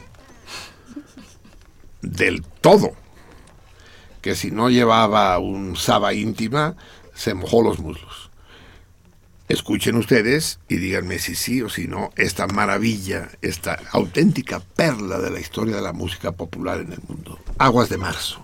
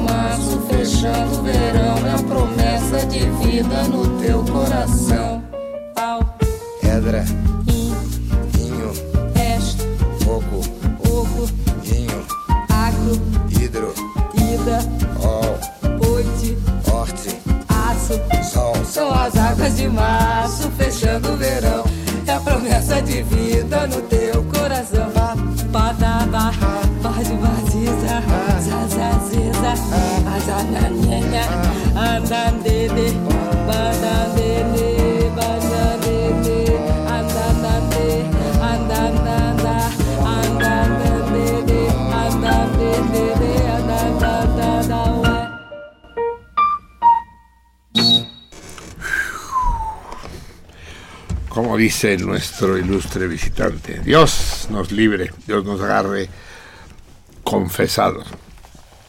Marzo, las aguas de marzo. Eh, en ríos, manantiales, lagos y muslos. Amigos, tenemos un regalo para ustedes. El la fiesta del viento es una fiesta que se realiza anualmente en, en la ciudad de Pachuca y nos regalan un buen número de boletos para los cuatro principales conciertos que van a tener lugar eh, este fin de semana. No, el, eh, Sí, eh, empezando este viernes y hasta el lunes. Vamos a tener cuatro conciertos. Basta que todos aquellos que nos llamen por teléfono y pierdan, pierdan. Y pierdan la timidez y nos pidan un, un se va a poder se va a poder entrar exclusivamente con boleto, porque va a haber mucha gente. Se los digo en el orden en que se van a presentar. El primero va a ser este sábado. Se presenta Natalia Lafourcat a, la, a las cuatro y media en el Parque David Ben Gurión. Es un concierto al aire libre, pero con entrada controlada mediante boleto. Sábado 5 de marzo a las cuatro y media. el boleto es gratuito, pero indispensable en el Parque David Ben Gurión. El, el domingo a las 7 en el mismo lugar, en el Parque David Ben Gurión, también al aire libre, se presenta Fito Páez. Para todo esto debo decirles que hay un montón de actividades antes y después de los conciertos. Estos son los números centrales del festival, de la fiesta del viento. Así pues, el sábado... Espérenme que yo no estoy haciendo las cosas mal, me falta uno. Regina, Natalia, Fito y me falta... Astrid Haddad, sí. Ah, pero es el- también el lunes, sí. Son las dos. Bien. Repito, para aquellos que quieran irse a pasar un día o más a Pachuca, la Bella Airosa, la fiesta del viento, eh, Sábado 5, Natalia Lafourcat en el Parque David Ben Gurión. Domingo 6 a las 7, Fito Páez en el Parque David Ben Gurión. Después del domingo no hay ningún acto importante, pero el lunes hay dos. En este teatro extraordinario que es La Gota de Plata, se presenta Regina Orozco. Regina en Diva. Eh, el lunes 7 de marzo a las 9 de la noche. Pero antes se habrá presentado ese mismo lunes en el mismo, en el mismo teatro Gota de Agua, auditorio Gota de Agua, Astrid Haddad, Tierra Misteriosa. Así que ustedes pueden pedir telefónicamente los boletos hasta que se nos agoten. Habrá que llevar, habrá que, tenemos más para unos conciertos que para otros. Pero pues no sé exactamente cuántos. Te los doy todos y vas checando y cuando pues, se acaben, se acabaron. Repito, repito en orden cronológico. El, primero es Natalia Lafourcade, este sábado a las cuatro y media. Sigue Fito Páez el domingo a las 7, ambos al aire libre en el Parque David Ben Gurión. Y después en el teatro, en el, el Auditorio Gota de Plata, a las 6 de la tarde Astrid Haddad y a las 9 Regina Orozco, Regina Viva. Muy bien, amigos míos, ojalá vayan, disfruten y encuéntrense, ¿no? Si van, supongo que irán va, un buen de salmones, vayan y. De hecho, aquí ya repartimos entre los miembros del equipo eh, boletos, quien quiera más, dígalo antes de que se vayan. Muy bien, amigos míos. La una de la mañana con tres minutos. Tenemos una visita muy agradable nos visita Benjamín Santamaría. Benjamín Santamaría eh, acaba de publicar un libro que se presenta este martes, digo, eh, hoy es martes, se presenta mañana. Mañana. ¿En, ¿En dónde, Benjamín? Va a ser en el plantón que mantienen un grupo de jóvenes en apoyo a los padres de los 43 jóvenes desaparecidos en Ayotzinapa, frente a la PGR, sobre Avenida Reforma, cerca del Monumento a la Madre, a las 7 de la noche. Eso es. Y el libro que tú presentas se llama El color de la calle. Así es. Eh, ¿Y de qué trata? Primero dinos a qué te dedicas tú. ¿Eres, eres eh, eh, escritor de tiempo completo? Bueno, soy yogi de tiempo completo. Yogin.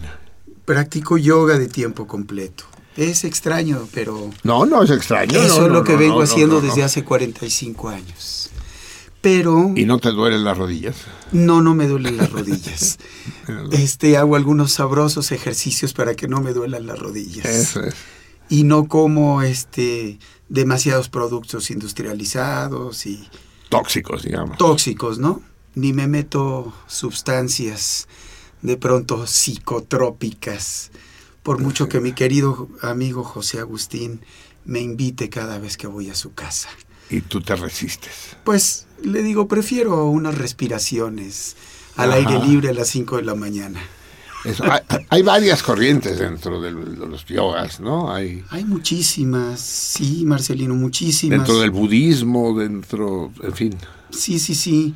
De hecho, es un sistema, es eh, parte de los seis sistemas filosóficos de la India, que no se llaman sistemas filosóficos, se llaman darshan. Y son muy interesantes porque el yoga es la parte práctica de un sistema que se llama Samkhya, que es toda una categorización del ser, desde lo que le llaman el Mahat, el absoluto indiferenciado. Mahat, como Mahatma. Mahat quiere decir grande, grandioso, grande. Mahatma Gandhi Mahatman, gran alma. Y bueno, es bien interesante el yoga cuando se contempla de una manera más completa y no solamente pues lo que creen algunas gentes en los gimnasios que es estirar la patita y bajar la llanta. Eso no es yoga, pero ni, ni yendo No, eso es una vulcanizadora, hijo. Sí. sí, sí, sí. Es un insulto a los grandes pensadores de la India, ¿no?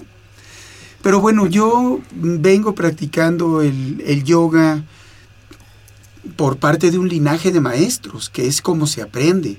El yoga se aprende de maestro a discípulo. No se aprende con libritos, ni con fines de semana en el sur de California con un grupo de hipitecos, ¿verdad? Es, es una deformación, digamos, occidental del yoga. Precisamente estábamos hablando hace un momento, pusimos el Everybody Knows de Leonard Cohen ¿cómo y no? Leonard Cohen se hizo, no sé si yogín, pero sí se hizo budista. Budista. Y estuvo en un monasterio budista Así en es. el sur de California, como dices tú. Así es, así es. No sé para qué se fue tan lejos, porque hay muy buenos monasterios en Toronto, en, en Montreal y en Nova Scotia hay un excelente monasterio por allá. Yo soy ciudadano canadiense, mexicano canadiense. Órale, cabrón. Vivo allá. Ah, me lo habías dicho, exacto. Sí. ¿En dónde vives? ¿En Toronto? En Toronto. Ah, yo tengo grandes amigos. A ver si nos ponemos en contacto. Sí, con todo gusto. Para que les lleves un perrito San Bernardo que quiero regalarles. Bueno, si me dejan pasarlo en el aeropuerto, con todo gusto. ¿no? No, no, no te apures, querido Benjamín. Dime, eh, tu libro este, El color de la calle, ¿tiene algo que ver, pues, con tu disciplina? Sí, sí, tiene, tiene mucho que ver, Marcelino, pero también yo estudié para trabajador comunitario y la carrera se llama así, trabajador comunitario con perspectiva de antiopresión. ¿De? Cabrón, de antiopresión Antiopresión. o antiopresiva. sí, eso. Entonces es una suerte de, de in- i- intervención social o individual que se hace de manera un poco terapéutica, pero más tiene que ver con la resolución de conflictos. Pueden ser individuales o comunitarios y se resuelven los conflictos con una serie de herramientas metodológicas y terapéuticas, como esta terapia simple de resultados inmediatos, que así se llama, que es una, una suerte de acompañamiento en el proceso para curar o sanar algún aspecto que a la persona le está doliendo o alguna bronca que trae toda una comunidad. Y eso fue lo que yo estudié. Entonces me gusta la combinación que se refleja en la novela de, por un lado, el desarrollo y la liberación individual del sufrimiento humano existencial y por otro lado, la liberación del sufrimiento y la presión social. Es decir, un contenido político social muy fuerte, pero no partidista y tampoco sectario religioso, que son las dos vías por donde a mí no me interesa en lo más mínimo transitar, ni las religiones ni los partidos políticos establecidos, ¿no? Ambos me huelen a autoritarismo y a, supre- y a- y a represión, cualquiera que sea, incluso la misma religión budista como religión tampoco me agrada, sino el pensamiento, la práctica budista es bien distinto. Entonces, bueno, la novela habla de todo esto, ¿no? Y es la historia no oficial, una historia no oficial del continente americano, desde Canadá hasta la Tierra del Fuego, y desde los ojos, la vista, la perspectiva de varios autores renombrados, ¿no? Está Galeano, por supuesto, en primera línea, está Chomsky, está este, pues nuestra muy querida canadiense Naomi Klein, que además de guapa por dentro es guapa por fuera. ¿Cómo sabes que es guapa por dentro? Ah, pues porque tiene unos pensamientos y tiene unas emociones. Por dentro, dentro, dice. Sí, sí, unas sensibilidades muy padres, ¿no? Muy padres y unas... ah, y sobre todo su mente es de una lucidez y de una crítica así, pero de bisturí finísimo. Así es, ¿no? personaje interesantísimo. Interesante, ¿no? El maestro León Portilla, don Ángel María Garibay, están sus comentarios ahí reflejados en la novela en torno a esta historia no oficial, que no es la historia, por supuesto, del continente que nos cuentan los libros de texto. Entonces la primera parte, pues son todas las agresiones europeas, el, el plundering, ¿no? el saqueo y las masacres holocausticas de- del continente en nombre de la religión y de los reyes. La segunda parte es todavía más tenebrosa porque pone al descubierto los crímenes del gobierno de los Estados Unidos de Norteamérica en contra de nuestros pueblos y como bien dijera el doctor Alberto Montoya Martín del Campo, un investigador ahí muy connotado de la Ibero, ¿no? La violencia la organiza deliberadamente el gobierno de los Estados Unidos de Norteamérica. La violencia que estamos viviendo y padeciendo a lo largo y ancho de todo el continente. Y también él dice, y el narco, por supuesto, es un negocio. Y hay que explicar las causas de las cosas. Entonces la novela es, es esto, ¿no? La intención de explicar, pero diría mi santa abuela, al sufrido pueblo. No es para intelectuales, no es para cacagrandes y grandes maestros del pensamiento. La o sea que ya me chingué yo. No, porque creo que tú tocas los linderos del pueblo también y de todas estas elucubraciones este, maravillosas del pensamiento, ¿no?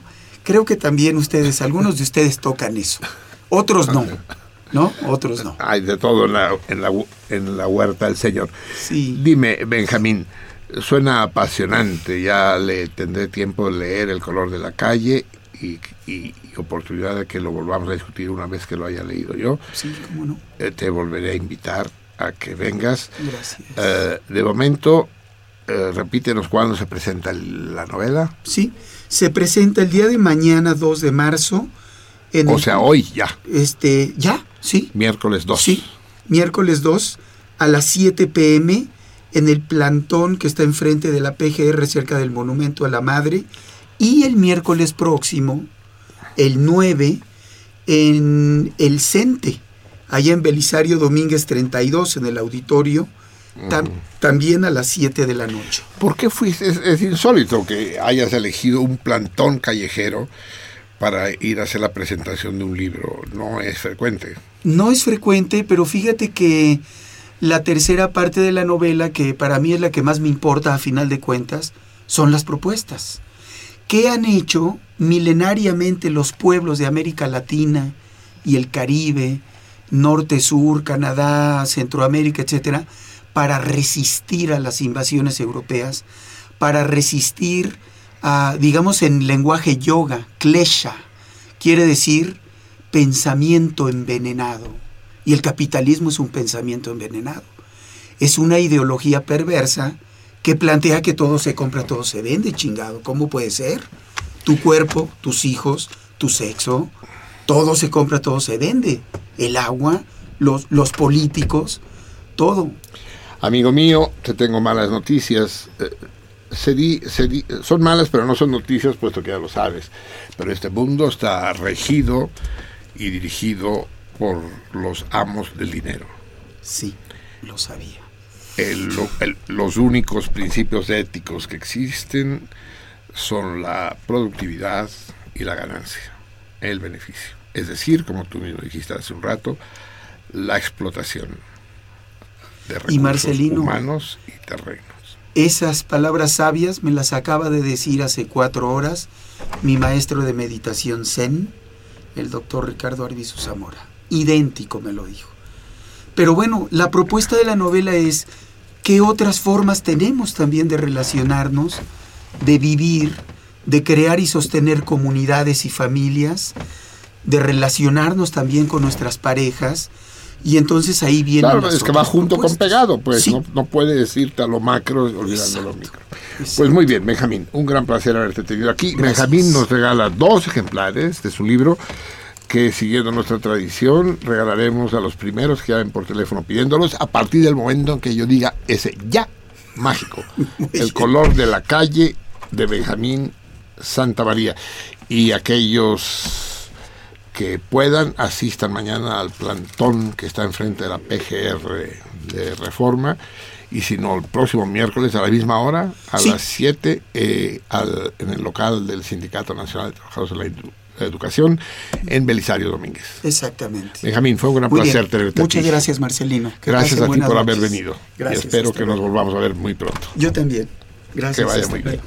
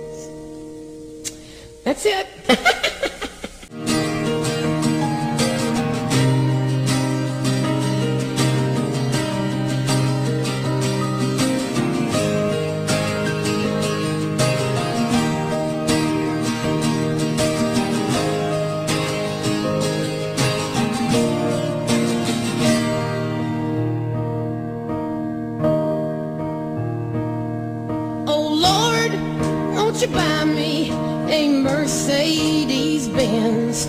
My friends all drive Porsches.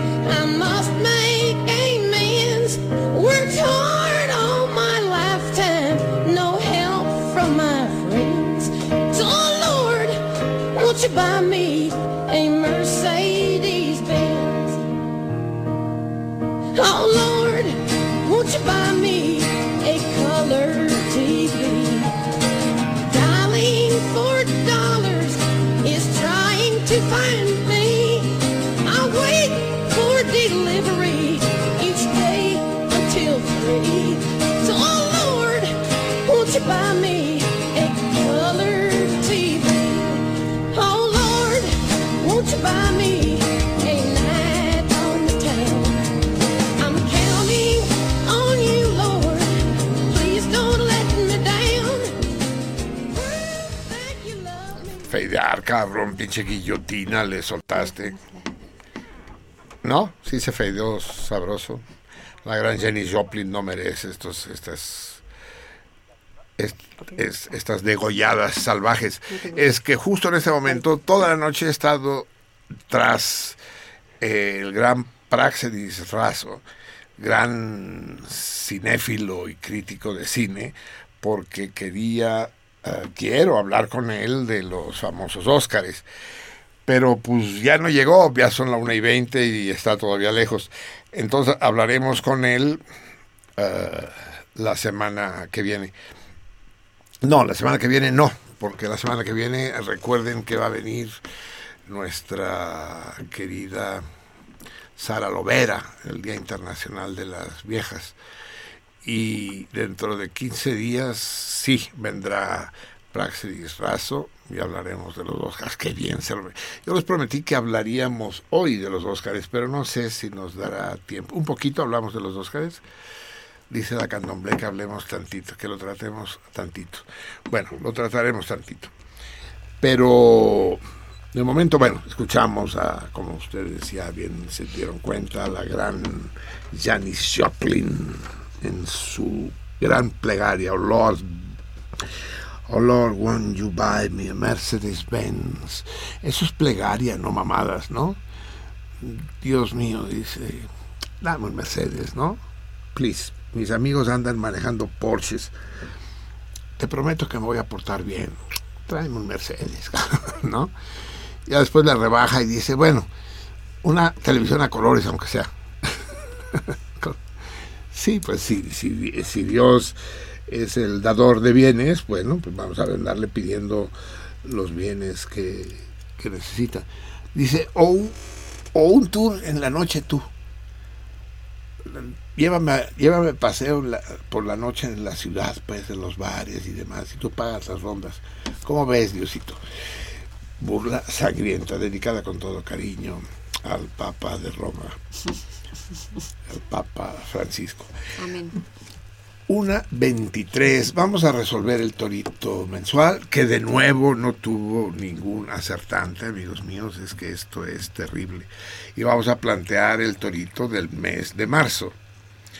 A ver, la pregunta de este mes era, en el pueblo de Tejeringo el Chico existe un solo bolero y la, regla es que ese bolero debe ilustrar los zapatos de todos los habitantes que no se los bolean ellos mismos, pero solo la de esos que no se los bolean ellos mismos. Y entonces la pregunta es, ¿quién le bolea los zapatos al bolero? Esto es conocido a veces como la paradoja de Bertrand Russell, pero no es exactamente una paradoja es, es más bien una, una contradicción lógica que no viene a hacer lo mismo. Pero eso se olvida. La cosa es esta. Ese pueblo no existe. O esa regla no puede existir. Porque si en ese pueblo existiera, fíjense, el bolero no puede bolearse él mismo los zapatos, puesto que él solo se los bolea a los que no se los bolean a sí mismos y se los estaría boleando él mismo, por lo tanto no debería boleárselos. Pero tampoco puede dejar de boleárselos, porque si no se los boleara, entonces tendría la obligación de boleárselos, porque él tiene la obligación de bolearle los zapatos a todos los que no se los bolean. ¿Me entendieron? Bueno, como queda el podcast, vuélvanlo a escuchar las veces que sea necesario, hasta que acaben de entenderlo. El caso, amigos míos, es que como ya yo tenía enmarcado el grabado de Gabriel Macotela, mañana mismo le digo a la nata que lo, ya tiene el espacio la pared y más y que lo cuelgue. A menos que algún alma de Dios se decida a responder al torito mensual de marzo, que tiene como premio el mismo grabado de Macotela. Claro, cada mes que pasa vale más, ¿no? Porque, la, obra envejece. El único peligro es que me encariñe todavía más con ella y menos esté yo dispuesto a deshacerme pues, de Pues haz un torito que solo tú sepas Ese, Es que es lo que estoy haciendo y por lo visto me está saliendo bien la estratagema. Ah, Díganme, los, los distintos grupos de animales tienen también distintos nombres según, según el género y la especie de los animales, ¿no? Así hablamos de un rebaño de búfalos, de un enjambre de abejas, de una bandada de pájaros, de un cardumen de peces, ¿no? Y existen para otros animales. Díganme ustedes, ¿qué especie animal eh, tiene como nombre colectivo el nombre de un conocido ritmo musical, un género musical.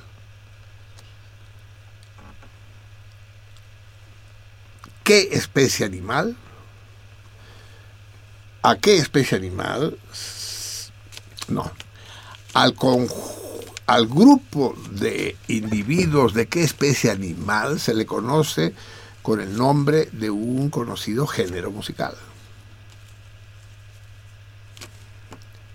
¿Qué animales cuando están en bola dices, mira, clank? Y dices el, número, el nombre de un género musical. Todos ustedes conocen a esos animales, al menos de nombre, y todos ustedes conocen ese género musical y lo han escuchado alguna vez, al menos. Díganmelo. Tiene ustedes exactamente un mes hasta el primer martes de abril, que será en qué, Miri? El primer martes de abril para responderme y que me pueda yo deshacer de esa tentación perpetua que está en el salón de mi casa, que es el grabado de Macotela. 5 de abril. Ah, tiene ustedes hasta el 5 de abril estos son exactamente cinco semanas, si no me equivoco, ¿verdad? Así es. Uf, poca cosa. Ya saben, es el torito mensual y les repito en este momento el torito del día de hoy. Díganme, amigos míos, ya que quería yo hablar del Oscar, y que vamos a hablar un poquito, sí, pero mucho menos de lo que hubiera querido, porque en cuanto al día del Oscar solo faltaba que llegara el Praxis. Lo vamos a despedazar del putito ese encuerado en posición de firmes. No, no, no van a quedar ni las astillas. Uh, díganme, ¿cómo se le llama en Estados Unidos a los cineclubs? Ya saben lo que es un cineclub, un grupo de cinéfilos que se reúnen en principio para pasar y comentar películas, pero luego también puede ser para hacer películas, para hacer intercambios y demás. Lo que viene siendo un cineclub, pues. ¿Cómo le dicen en Estados Unidos a los cineclubs? Uh, llámenme al... Ya me chingaron. No, ahí está, está, papel. está. Ahí está, ahí está. Ahí no, está. no es esto, no, no me ayuden, que me... Eh, aquí está. No me lo aprenderé, no, nunca. 55, ya me podrías echar una mano, pinche. Estás viendo que Alzheimer y yo nos, y tú te quedas mirándonos. 55, 36, 89, 89. Ahí está. O 01, 800. te gané. Ahí, ahí sí. 50, 52, 688. Eso. Sí, señor. Uh, o bien... Eh, escriban a Twitter la-salmoniza para responder al torito en mensaje directo, DM, para hacer comentarios en la página abierta o al Facebook, donde se ya produjo un relevo porque nuestra mula colombiana agotada fue enviada a los corrales a descansar y queda nuestra dulce laberíntica al mando. Escríbanle a ella, a la salmoniza, sin guion alguno, la espacio salmoniza. Y eh, también las respuestas a los toritos, mándenlas de manera discreta eh, en inbox, en mensaje oculto. Muy bien, amigos míos, vamos a ver qué dicen ustedes, porque ya es exactamente la una y media de la madrugada de este ¿Qué día quedamos que era? Ventoso Olmo, pero ¿qué día es? 12. Sería Narcise. 12, 12. 11 Ventoso. 12 Ventoso Olmo. ¿Qué nos dicen por, por correo Xavier? Por teléfono, Lupe. Digo por teléfono. Lupe, saludos al Salmón Mayor, a Juan Manuel, a Javier y a la Vica. Que haya buen programa. Saludos a Belén, que está allí, y Marcelino. El viernes es cumpleaños de Lucy. Besos a todo el cardumen. Ah, nos pondremos de acuerdo para Lucy. Lucy es el ángel de la guarda, de, ¿verdad? ¿Tiburón? Tiburón. Tiburón, tiburón. Tiburón, tiburón. A la vista. Sí, como eh, fíjense que si todos los tiburones fueran tan distraídos como este, no representarían ningún peligro para la población. pero los otros están más atentos. ¿A poco no es Lucy el ángel de la guarda de Lupe? Es Carol. Y por lo tanto es el ángel de la guarda de todos nosotros. En manos de Lucy encomendamos el cuidado de Lupe, que no son nuestro tesoro más preciado. No es poca cosa. Un gran beso y un abrazo colectivos, Lupe querida. Everardo López, señor, pero yo quisiera preguntarle si el locutor que narra la cortinilla de entrada y salida de sentido contrario es Juan Isaac. No, no es Juan Stack. Pero eso debe ser error de sí, que transcribió la llamada. Sí. También en cuanto a la pregunta de la semana pasada acerca de la entrenadora a la que hizo referencia, ella pertenece al equipo varonil de primera división de Stuttgart. Ah, pero esa es una historia padre, pero deberían explicárnosla con más cuidado. Una mujer entrenando a un equipo varonil de, de qué? ¿De fútbol, de soccer. Y tiene una entrenadora. Uh -huh. Eso dice Berardo. Es maravilloso, pero ¿y, esta entrenadora es alemana o...? Es alemana mexicana, según Es alemana mexicana, ¿no? A ver, Everardo, vamos a ayúdanos a, hacer esta historia completa, porque es realmente insólito, ¿no? Alemanes tenían que ser. Sí. Mm. Nosferatu, hola a todos, contesta el torito. Hola, pero predícenos a algo, anúncianos a cataclismo, un, algo, ¿no? ¿Solo saluda? Solo saluda. Hola a todos. Muy elocuente. Martín Catalán, saludos a toda la banda. Ya le recomendé el programa a los compañeros del Círculo de Lectura, ya que no fue nadie los que invité al coloquio de Noticias del Imperio, que fue el viernes pasado. Espero que participen en el Torito. A una compañera le gustó mucho la lectura de la biografía de Lupe y la compartió con amigos suyos que son de edad avanzada. Saludos. Saludos, queridísimo Martín. Pronto seguiremos, ¿verdad, Tiburón? Con, con los textos de nuestra Lupe, la Tlalpaneca. ¿Cómo se llama la gente de Tlalpan? ¿Eh? Tlalpeña. Tlalpeña. Tlalpaneña. Tlalpeña, sí será. Le preguntaremos a Lupe. Claudia Reyes contesta el torito. Pulmón de hormiga contesta el torito.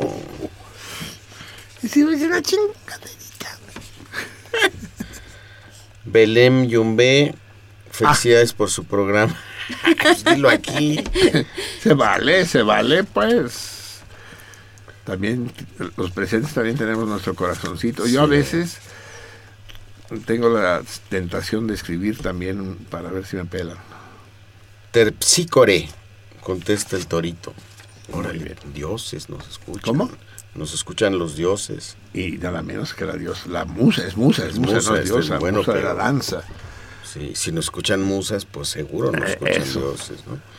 Eh, Nora Núñez de Nezahualcóyotl, no sé si será su marido o, o, nos habla de Nezahualcóyotl, de la ciudad de Nezahualcóyotl.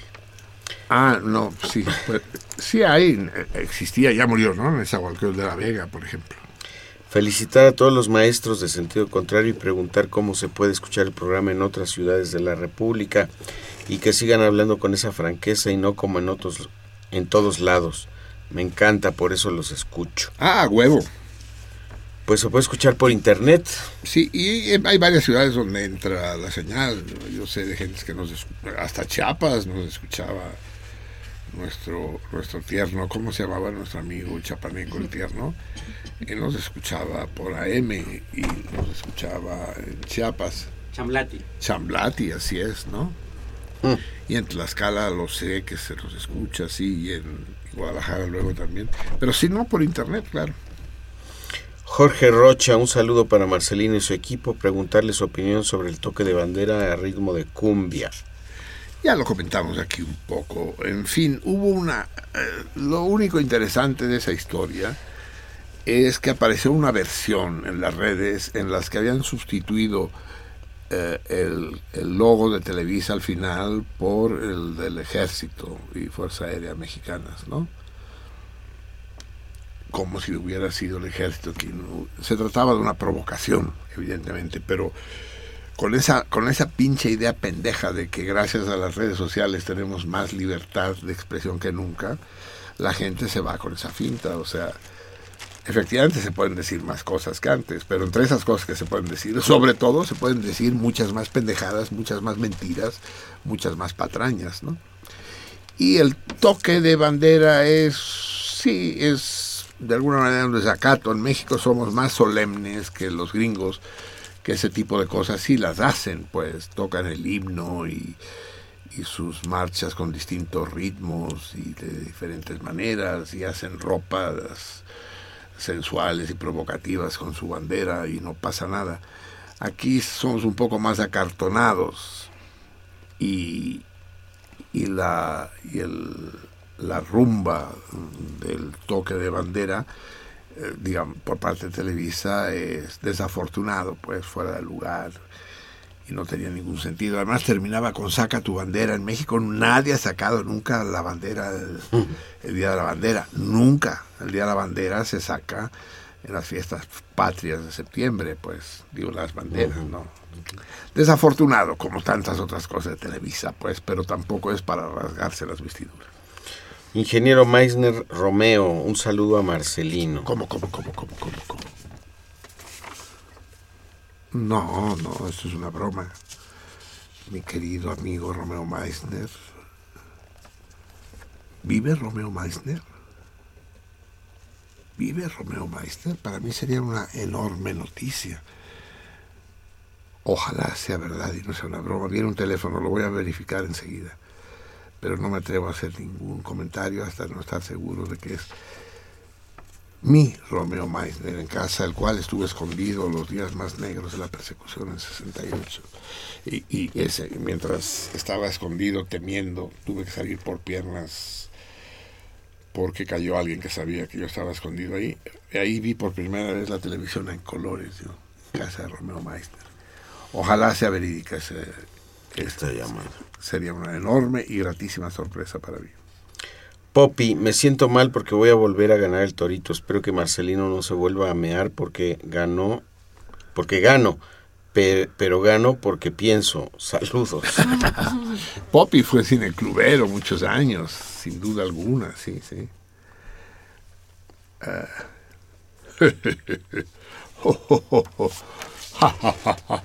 Bien, no comento nada. Lilia Peña, el árbol del chopo es un álamo. Quisiera saber la opinión de Marcelino.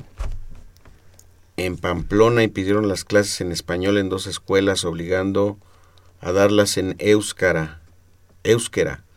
Y los padres... no, se, no se entendió nada. A ver. Sí.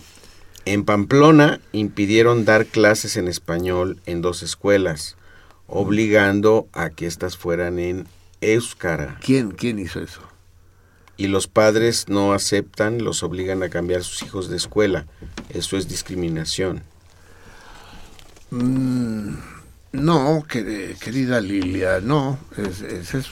Ahí hay un conflicto nacional de fondo que si lo si no lo tomas en cuenta, pues te vas a confundir. O sea, eh, Pamplona forma parte de Euskal Herria, del pueblo vasco, y es la capital de Navarra, una de las siete provincias vascas, y está ocupada militarmente, invadida civilmente, explotada económicamente por los españoles.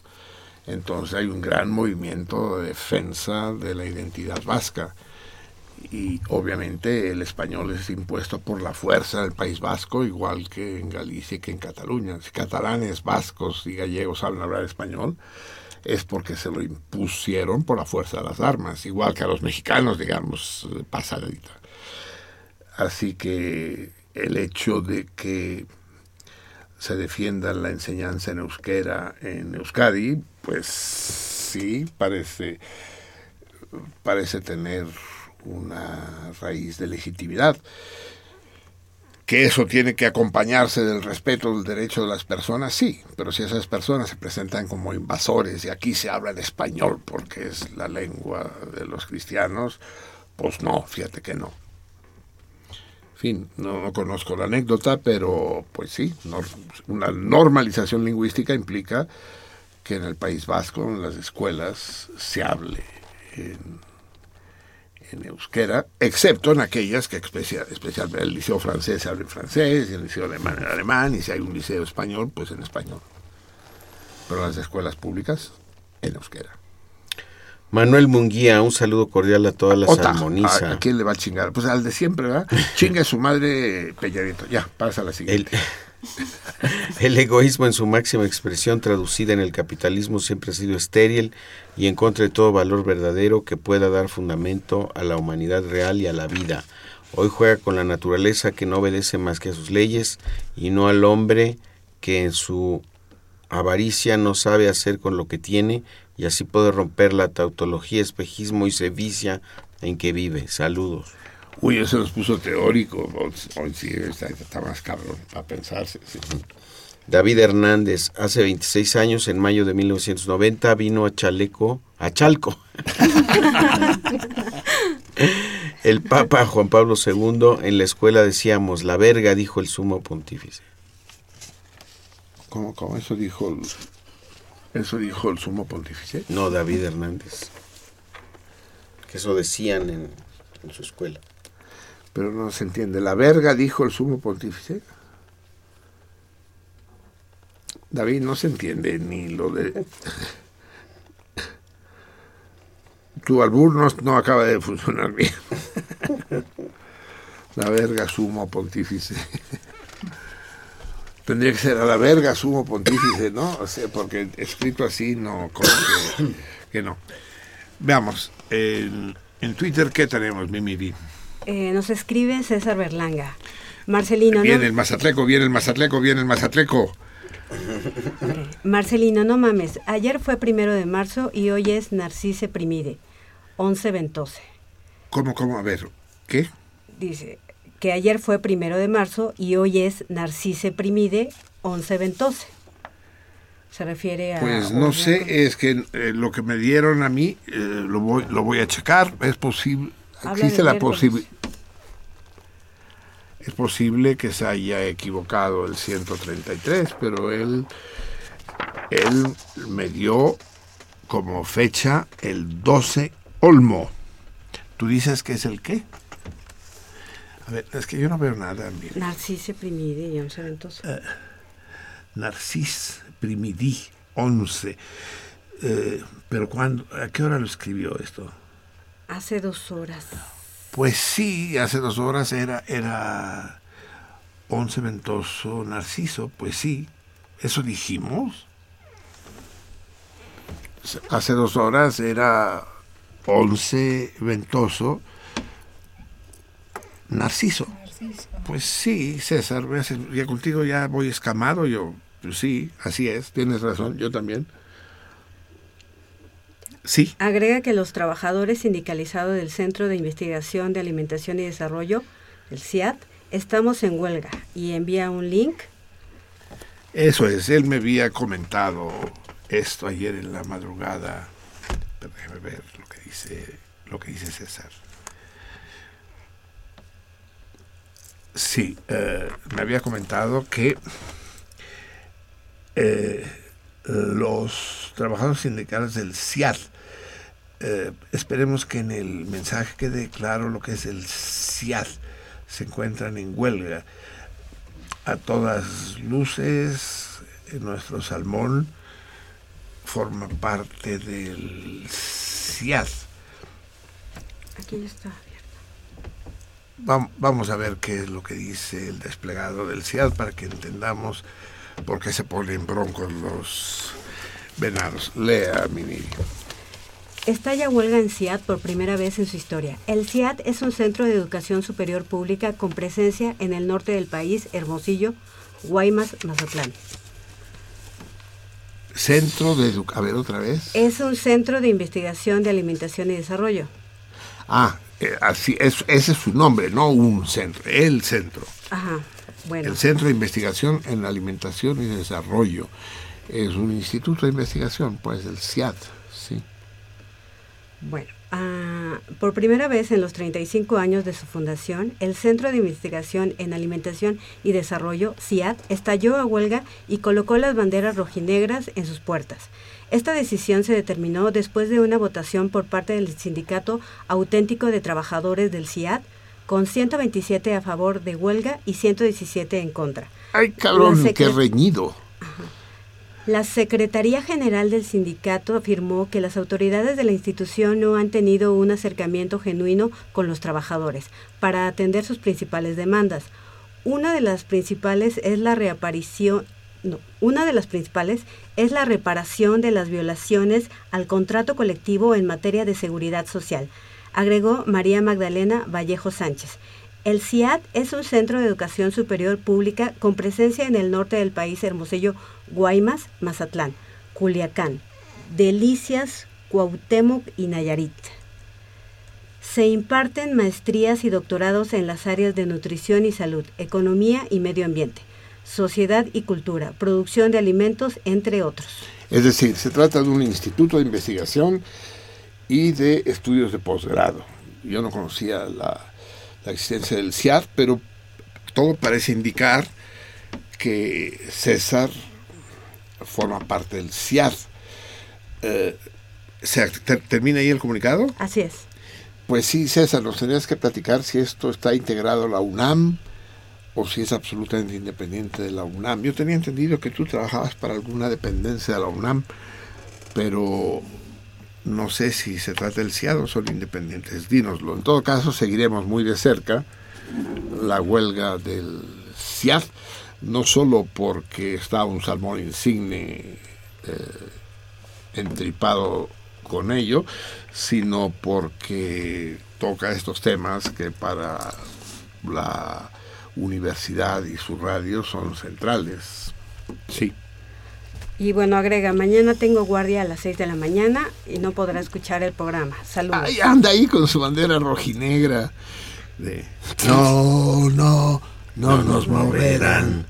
No, no, no nos moverán. Igual que, el pino junto a la ribera. No nos moverán. Fuerza. Y el que no crea que haga la prueba no nos moverán. Bueno, también nos escribe Praxedis Razón. Queridos sentido contrariescos, amigos, soy un antiguo radioescucha que edita una revista de cine desde hace algunos años y también vi El Renacido desde la incomodidad de quien siente que es una barbaridad. Aquí envío el link de lo que he escrito de ella, por si quieren seguir abonando con buenos argumentos, como siempre al tema. Bueno, ¿y, el link está en la página? Este, sí. Bueno, ahí lo pueden encontrar ustedes en Twitter, quien lo quiera ver, pero uh, Praxis Razo estará dentro de 15 días con nosotros y lo discutiremos al aire, sí. Es mucho tiempo. Y bueno, pues por el momento nos escribe también Jorge Abella.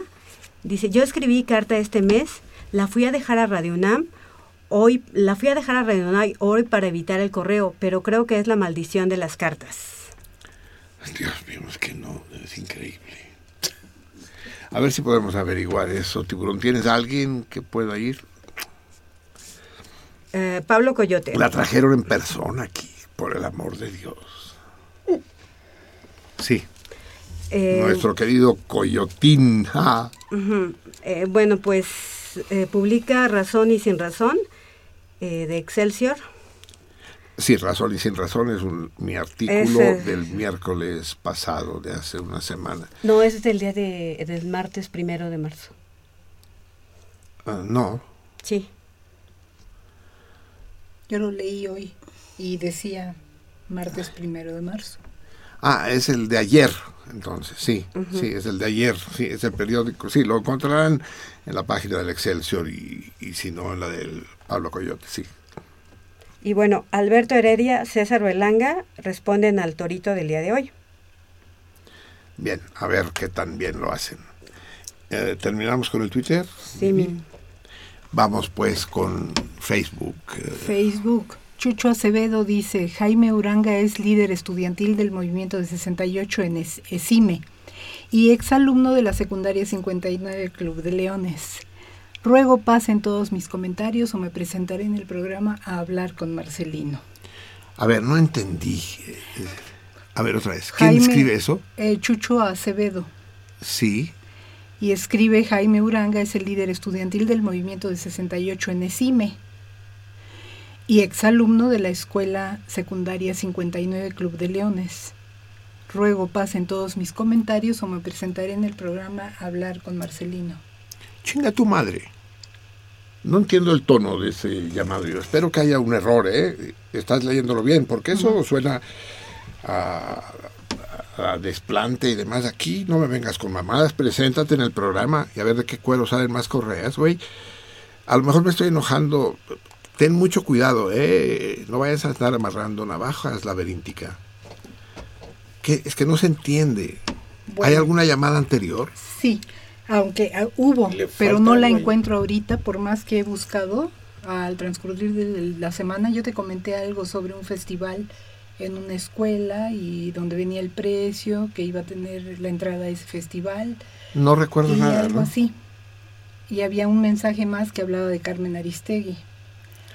no recuerdo, no, recuerdo, no, no, recuerdo nada, pero en fin. Ajá, y busqué los mensajes para mostrártelos el jueves y no los encontré. No, sé, pero el tono, el tono de ese mensaje es inaceptable, pues, que se va a presentar aquí, que pasemos todos sus mensajes, pues, ¿de qué se trata, pues? Es decir, espero que sea una confusión, ¿eh? Tengan mucho cuidado al recibir los mensajes, eh, no vayan a amarrar navajas sin darse cuenta. Kakiko Cucafate dice, no mames Marcelino, si lo de Rocino lo pusiste de Torito hace algunos años. ¿Lo de qué? Rocino. Ay, Dios mío, es que no se entiende nada.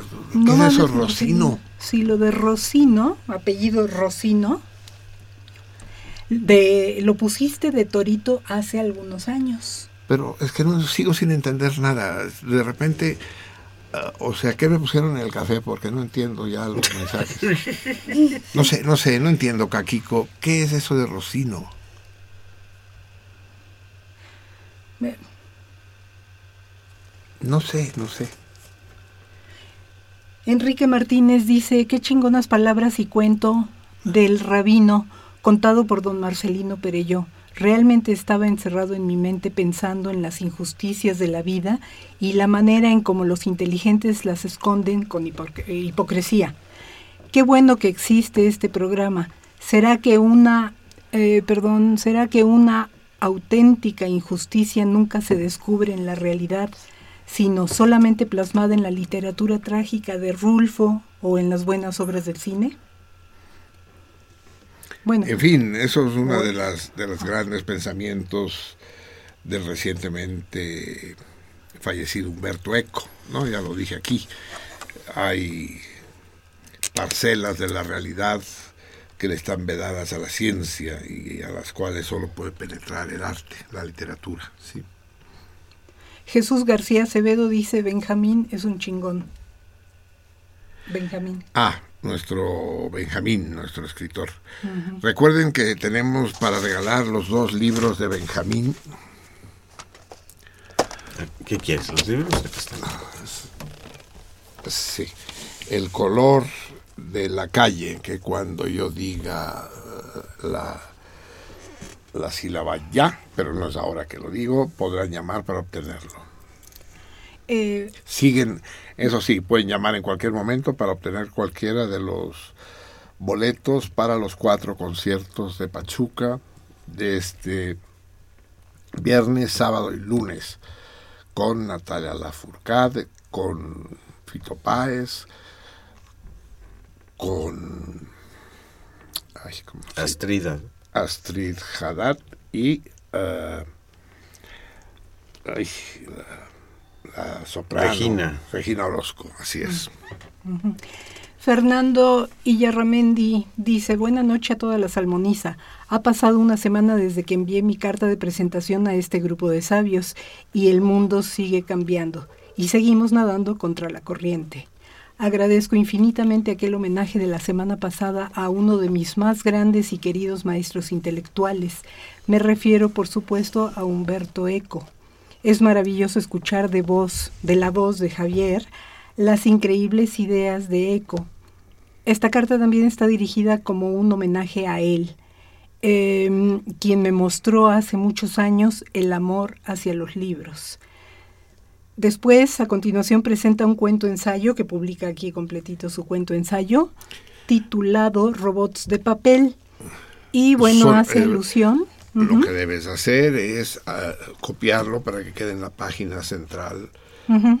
de, sí. de, la salmoniza. ¿no? Pero de cualquier manera también está en la, eh, en la, sección de publicaciones de la página ahorita, publicaciones de los usuarios. Por eso, eso, eso es lo que te estoy diciendo, -huh. que tiene que quedar en la sección central y aquí lo podrán consultar todo, se llama Robots de papel y hace alusión a un, al título de uno de los libros más reveladores de Humberto Eco, Nadie acabará con los libros. Él es Fernando Illarramendi. Bibliófilo en serio, sí. por el momento, pues eh, son todos los, los este, ah, tengo uno más que llegó, lo, lo abro rápidamente. No hay ninguna respuesta al torito. Sí. Ah, pues. Hay tres. Pues dilo, mujer. A ver, las respuestas al torito son tres. Digo los nombres de las personas, ¿verdad? Claro. Deja que me abra porque se pasmó. A ver, mientras tanto, hay algo en Twitter. Nos escribe Isis. Eh, saludos a todo el equipo de producción de Sentido Contrario. Un saludo muy especial a Marcelino Perelló y a Javier Platas. Los veo pronto en el programa. La dulce Isis, que fue nuestra huésped la semana, la semana pasada. Las respuestas al torito son de Abdul Hari Rodríguez, de Lucía Villarreal, de Antonio Ortiz Leiva. Y ahorita, déjame ver,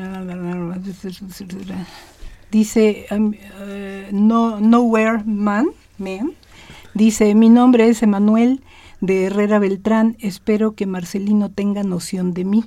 Le mando El a hijo de Manuel de Herrera. Oh, qué emoción. Ya, ¿Cuántos años debe tener ahora? 10, 15, 16, ¿verdad? Eh, tiburón. 16. 16, el querido Emanuel. ¿Cómo no? Eh, ¿Cómo, que tener noción? Más que noción, Emanuel. Le mando saludos a él, le mando a él y a la producción un caluroso abrazo. También un gran saludo a la salmoniza. Muy bien, tenemos que invitarte a que vengas, que estés con nosotros, Emanuel. Hasta el momento. Eso es todo. Bien, amigos míos, vamos a escuchar cuando ya son casi las 2 de la mañana. Vamos a escuchar tantita música antes de eh, terminar el programa con la lectura, porque hoy sí va a haber eh, lectura del programa. No hay, hoy sí, no hay escapatoria. Eh, vamos a escuchar esta hermosísima canción catalana que es El ahorcado. No se las voy a traducir porque es tarde, ustedes ya la han escuchado, pero hace muchos años. La canta la gran, la querida, la incomparable Marina Rossell, El ahorcado. Dice, cuando yo era niño, mi papá me llevó a ver el ahorcado, para que lo viera bien, para que el miedo me hiciera ser un, hombre honesto, un hombre sincero.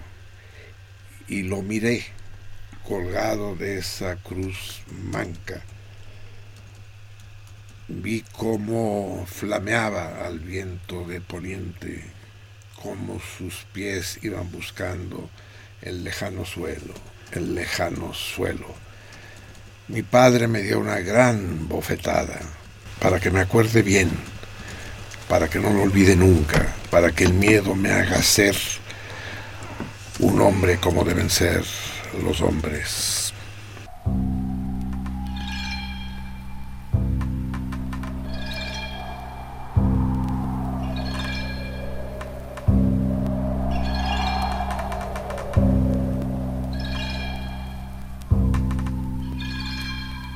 He vist, he vist, he vist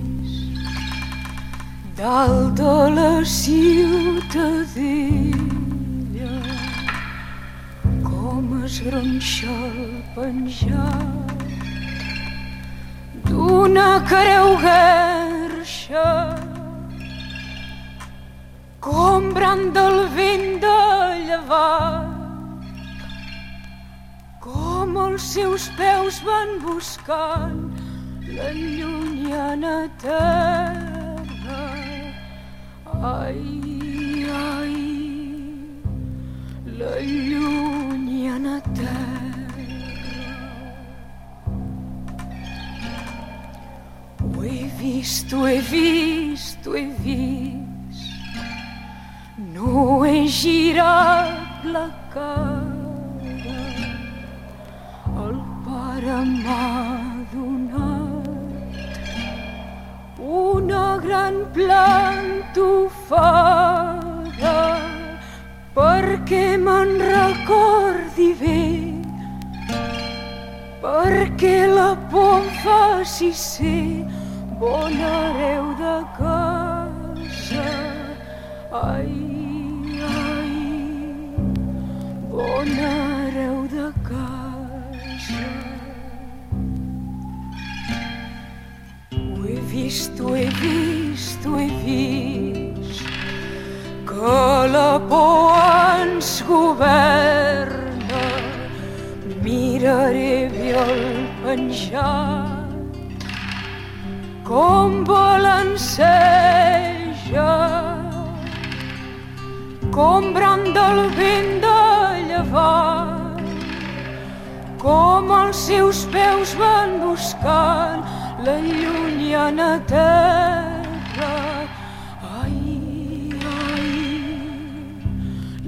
llunyana terra. La por, la por, la por, branda dalt de la forca, jo et canvio la por per una altra força.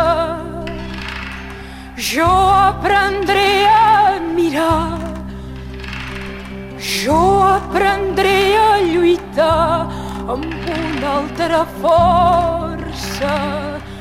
Ai, ai, amb una altra força.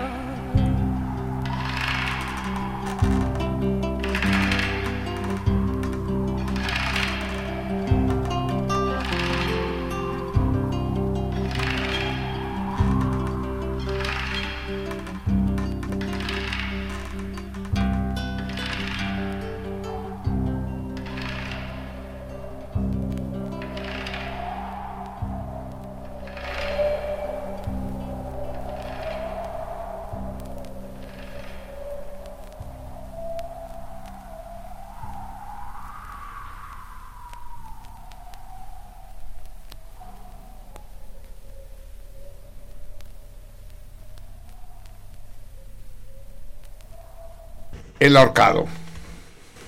Antiquísima canción, eh, no fechada, pero probablemente del siglo XVIII, de cuando la guerra de conquista que los catalanes perdieron ante las tropas hispano-francesas, en la voz de Marina Rosell, la inigualable Marina. Amigos, tenemos que eh, prepararnos para el final varios de los temas en los que yo pensaba quedan pendientes. El chiste cubano que me está chingue y chingue el tiburón y todos que cuente, yo creo que va a quedar otra vez pendiente. Hay que escoger entre el chiste cubano o la lectura, pues, porque pues va a la lectura, ¿no? Porque es una lectura larga. Y además viene bien por lo que nos dijo nuestro huésped de hoy, Benjamín Santamaría, cuando habló del genocidio que cometieron los europeos en América en el siglo XVI. Eh, eso inició una pequeña discusión. Cuando estuvo aquí Pepe Guerrero, el, ruiseñor matemático, y nos cantó esas bellísimas melodías, dijo de manera muy, muy emocionada, de una tristeza desgarradora que lo que habían cometido los españoles en México no tenía nombre, que era el crimen más atroz que se conocía a la humanidad. Y eso provocó la reacción de algunos salmones en, nuestra página, en Facebook. Eh, entre ellos nuestro querido César, nuestro igualmente querido Walter, que dijeron que se estaba exagerando y hablaron de otras terribles matanzas como en Cartago o el sur de China. Yo comparto punto por punto lo dicho por Pepe Guerrero. Considero que efectivamente lo que sucedió en estas tierras a principios del siglo XVI no tiene parangón ni siquiera con el genocidio nazi de hace 50 años. No hay, no tiene nada que ver con el agravante que pues, la historia de Cartago, o la historia de Masada, o la historia del sitio del Yangtze, todo eso son hechos producidos en la antigüedad. En cambio, lo que los españoles hicieron en México lo hicieron en pleno renacimiento. No nos olvidemos, eh, se iniciaba el el gran periodo de florecimiento de la cultura y del humanismo en Europa. Y fue en ese momento que los españoles realizaron lo siguiente. y digo lo siguiente porque es lo que le voy a pedir a Javier que lea. Eh, por una vez y de manera excepcional, le voy a pedir a Javier que lea un texto mío, es decir, mío, presentado por mí. Es un antiguo texto que publiqué en el Excelsior, eh, basado en el testimonio de Fray Bartolomé de las Casas, en su libro La pequeña crónica de la destrucción de las Indias, que, que mandó a Carlos V y a las autoridades del Reino de España denunciando las atrocidades aquí cometidas. Así pues, lo que van a escuchar ahora es sobre todo el testimonio de un español, de un clérigo que asistió como testigo presencial a lo que ocurrió en este lado de la mar Oceana a principios del siglo XV. No quiero alargarme más, creo que las palabras de Fray Bartolomé hablan por sí solas, tal vez las discutiremos con un poco más de cuidado la semana que viene. Eh, vamos a, después de darle muchas vueltas, decido eh, usar como telón de fondo del terrible texto el Lacrime Antique de John Dowland, el gran compositor contemporáneo, contemporáneo de la masacre, no contemporáneo nuestro, del, del, siglo XVI, interpretado por el conjunto Esperión 20 que dirige el gran violista Jordi Savall. Escuchemos y estremezcámonos y que esto forme parte del debate con los negacionistas, así le voy a llamar de aquí en adelante, a Walter, a César y aquellos que no ven tan grave lo que sucedió. Tampoco tiene, según ellos, tanta importancia. Escuchemos.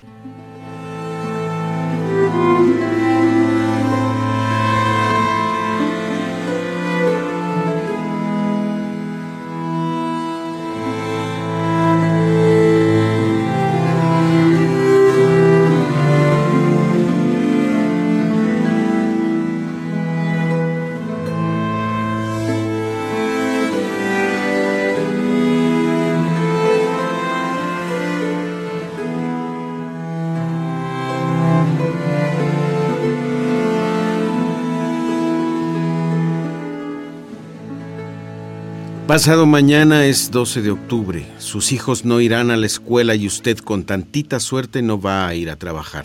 Será un día festivo, festivo de fiesta. Los periódicos y la televisión lo van a tiburrar de hispanidad de 500 años y los gobernantes de aquí y de allá, unos con más pudor que otros, se apresurarán a declarar qué contentos estamos todos. Empecé esta serie hace ya 20 semanas diciendo que tal vez era mejor que no recordáramos, que no quiere decir que olvidáramos lo que sucedió, lo que empezó a ocurrir en esta tierra hace cinco siglos, que corriéramos un velo discreto sobre el vértigo y el horror y evitáramos, prudentes y generosos, abrir y confrontar viejas heridas. Pero el gobierno español, el actual, no el de Isabel I, no nos permitió el gesto el gobierno español y sus acólitos, aquén del Atlántico, lanzaron una apabullante, interminable y obsesiva campaña propagandística que no escatimó recurso, medio ni ámbito alguno.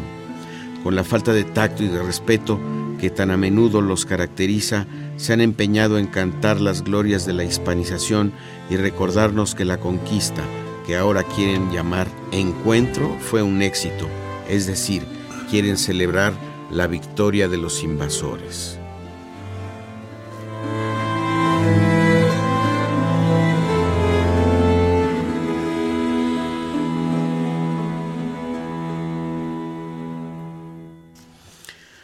No nos dejaron hacer como si nada, nos obligan a recordar, a lo mejor es mejor.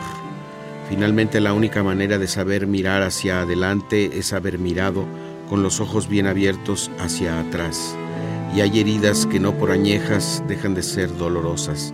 En todo caso, no es soslayándolas como cerrarán. Quieren recordar, recordemos pues.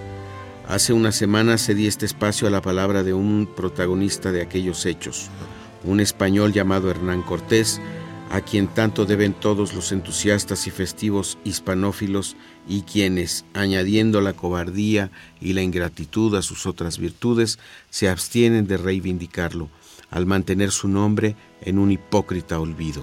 Hoy, a dos días de la fiesta, quiero dar la palabra a otro español igualmente protagonista de aquel aquelarre, un fraile dominico llamado Bartolomé de las Casas. Efemérides por efemérides. Este año se cumplen 450 de la escritura de su brevísima relación de la destrucción de las Indias.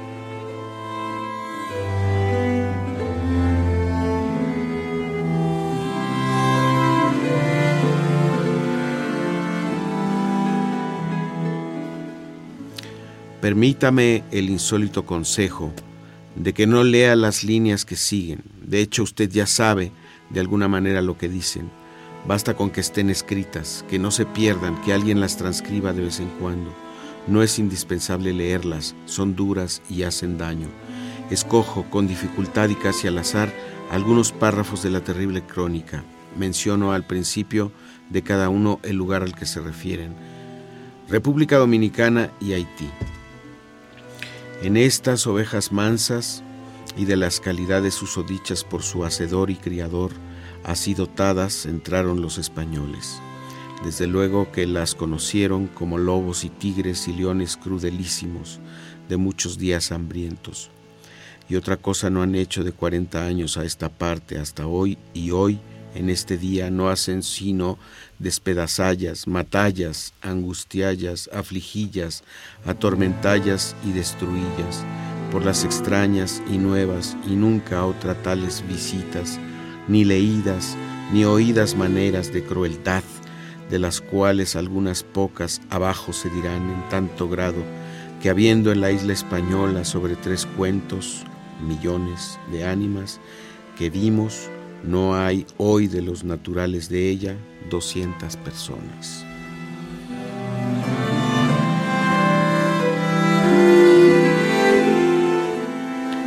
Las islas de los Lucayos, que están comarcanas a la española y a Cuba por la parte del norte, que son más de 60, y que la peor de ellas es más fértil que la huerta del rey de Sevilla y la más sana tierra del mundo, en las cuales había 500 mil ánimas, no hay hoy una sola criatura. Todas las mataron trayéndolas y por traellas a la isla española después de que veían que se les acababan los naturales de ella. Andando un navío tres años a rebuscar por ellas la gente que había. No se hallaron sino once personas, las cuales yo vide. Una vez que vide que teniendo en las parrillas quemándose cuatro o cinco principales y señores, y aún pienso que había dos o tres pares de parrillas donde quemaban otros, y porque daban muy grandes gritos, y daba pena el capitán, o le impedían el sueño, mandó que los ahogasen, y el alguacil, que era peor que el que los que el verdugo que los quemaba, y sé cómo se llamaba y aún sus parientes conocí en Sevilla, no quiso ahogallos, antes les metía con sus manos palos en la boca para que no sonasen y atizóles el fuego hasta que se asaron despacio como él quería.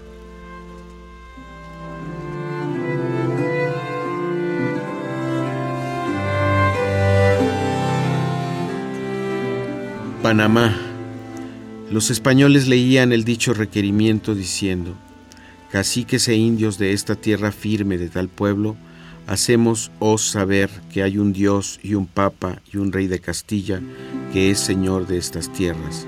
Venid luego a le dar la obediencia, etc. Y si no, sabed que os haremos guerra, mataremos y cautivaremos, etc. Y al cuarto del alba, estando los inocentes durmiendo con sus mujeres e hijos, daban en el pueblo, poniendo fuego a las casas que comúnmente eran de paja, y quemaban vivos a los niños y mujeres y muchachos de los demás antes que acordasen. Mataban los que querían, y los que tomaban a vida mataban a tormentos, porque dijesen de otros pueblos de oro y de más oro de lo que allí hallaban, y los que restaban errándolos por esclavos. Iban después, acabado o apagado el fuego, a buscar el oro que había en las casas. Prendieron al dicho señor y átanle a un palo sentado en el suelo y extendidos los pies, pónenle fuego a ellos, porque diese más oro. Y él envió a su casa y trajeron otros tres mil castellanos. Tornáronle a dar tormento, y él, no dando más oro, o porque no lo tenía o porque no lo quería dar, tuviéronle de aquella manera hasta que los tuétanos le saltaron por las plantas. Y así murió. Y de estas fueron infinitas veces las que a señores mataron y atormentaron por sacalles oro. México. Entre otras matanzas, hicieron esta en una ciudad grande de más de treinta mil vecinos que se llama Cholula, que saliendo a recibir todos los señores de la tierra y comarca, y primero todos los sacerdotes con el sacerdote mayor, a los cristianos en procesión y con grande acatamiento y reverencia, y llevándoles en medio a aposentos del Señor o señores de ella principales, acordaron los españoles de hacer allí una matanza o castigo, como ellos dicen, para poner y sembrar su temor en todos los rincones de aquellas tierras. Así que enviaron para esto primero a llamar todos los señores y nobles de la ciudad y de todos los lugares a ella sujetos con el señor principal, y así como venían y entraban a hablar al capitán de los españoles, luego eran presos, sin que nadie les sintiese que pudieran llevar las nuevas.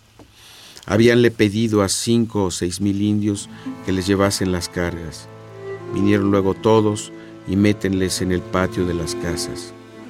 Todos ayuntados y juntos en el patio con otras gentes que revueltas estaban, pónense a las puertas del patio, españoles armados que guardasen y todos los demás echan manos a sus espadas y maten a espada y a lanzadas todas aquellas ovejas que uno ninguno pudo escaparse que no fuese trucidado. Al cabo de dos o tres días salían muchos indios vivos llenos de sangre que se habían escondido y amparado debajo de los muertos, como eran tantos, e iban llorando ante los españoles, pidiendo misericordia que no los matasen, de los cuales ninguna misericordia ni compasión hubieron, antes así como salían, los hacían pedazos. Daba a escoger entre cincuenta y cien doncellas, una de mejor parecer que la otra, cada una la que escogiese, por una arroba de vino o de aceite o de vinagre o por un tocino, y acaeció dar un muchacho que parecía hijo de un príncipe por un queso y cien personas por un caballo.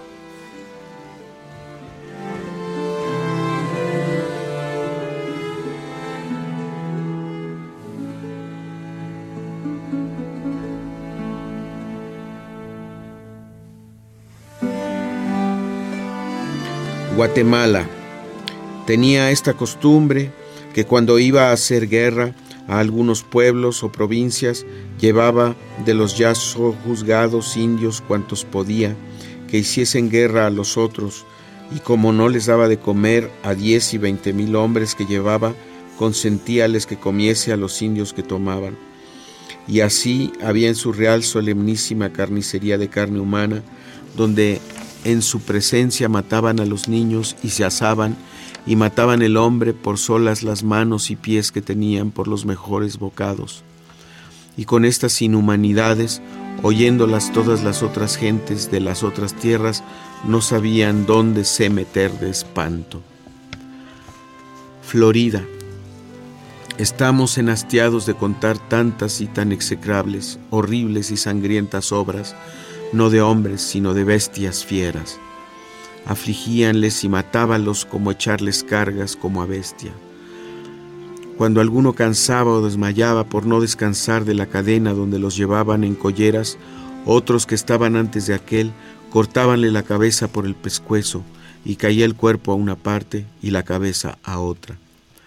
A mucho número de indios, en especial a más de doscientos juntos, según se dice, enviaron a llamar a cierto pueblo o ellos vinieron de su voluntad, hizo cortar el tirano mayor desde las narices con los labios hasta la barba, todas las caras dejando las razas, y así, con aquella lástima y dolor y amargura corriendo sangre, les enviaron a que llevasen las nuevas de las obras y milagros que hacían aquellos predicadores de la Santa Fe Católica bautizados.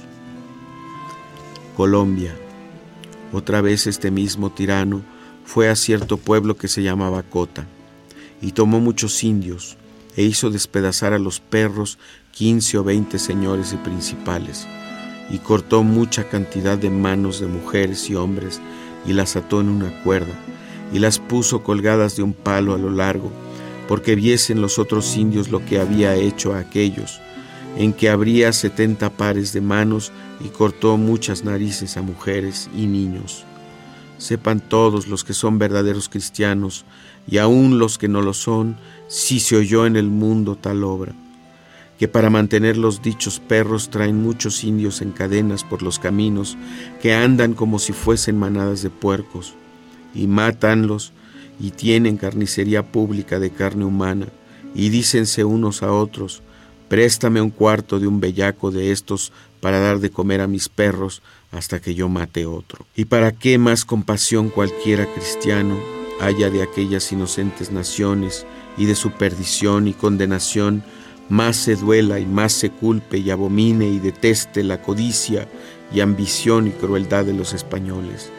Tengan todos por verdadera esta verdad con las que arriba he afirmado, que después que descubrieron las Indias, hasta hoy, Nunca en ninguna parte de ellos los indios hicieron mal a cristianos sin que primero hubiesen recibido males y robos y traiciones de ellos. Antes siempre los estimaban por inmortales y venidos del cielo, y como a tales los recibían, hasta que sus obras testificaban quiénes eran y qué pretendían. Si desoyó usted mi consejo, y pese a todo leyó estas líneas, ya sabe mejor de lo que ya sabía cuál es la fiesta de pasado mañana. Ahora, en plena conciencia y en irrestricto uso de su libre albedrío, sabrá cómo celebrarla. No quiero ni puedo añadir nada. Que sea el propio Fray Bartolomé el que concluya la entrega de hoy con una cita de otro texto suyo, el memorial dirigido al Consejo de Indias en 1562. La primera, que todas las guerras que llamaron conquistas fueron y son injustísimas y de propios tiranos. La segunda, que todos los reinos y señoríos tenemos usurpados.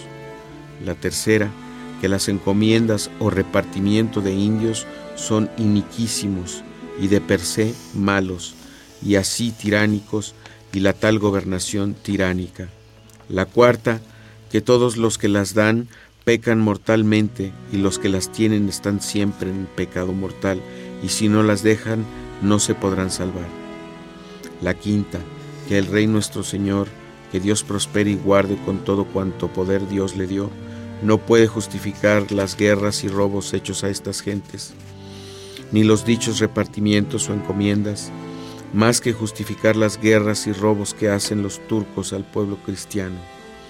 La sexta, que todo cuanto oro y plata, perlas y otras riquezas que han venido a España y en las Indias se trata entre nuestros españoles, muy poquito sacado, es todo robado. Digo poquito sacado por lo que sea quizá de las islas y partes que ya hemos despoblado. La séptima, que si no lo restituyen los que lo han robado y hoy roban por conquistas y repartimientos o encomiendas, y los que de ello participan, no podrán salvarse. La octava, que las gentes naturales de todas las partes y cualesquiera de ellas donde habemos entrado en las Indias, tienen derecho adquirido de hacernos guerra, guerra justísima, y raernos de la faz de la tierra, y este derecho les durará hasta el día del juicio.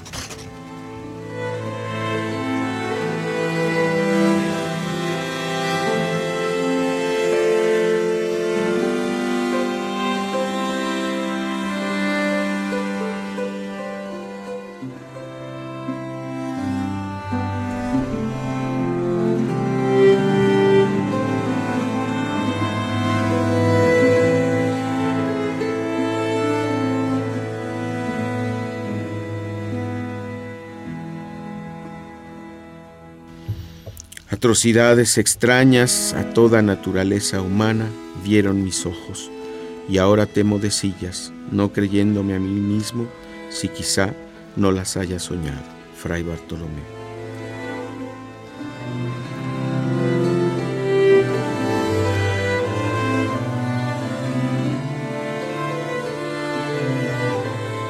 Termina la cita. En el artículo de la semana pasada contaba yo cómo Cristóbal Colón dijo creer que estas tierras eran el paraíso terrenal. Tal vez era sincero y tal vez no. De lo que no cabe ninguna duda es que unos años después los conquistadores europeos las convirtieron en el infierno.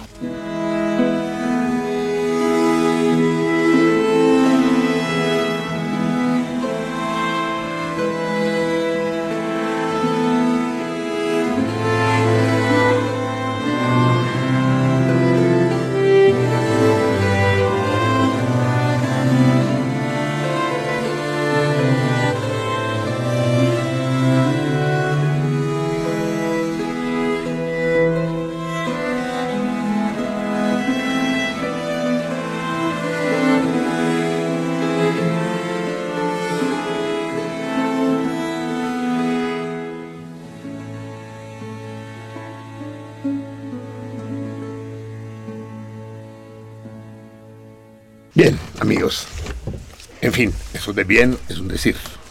Es un recurso retórico.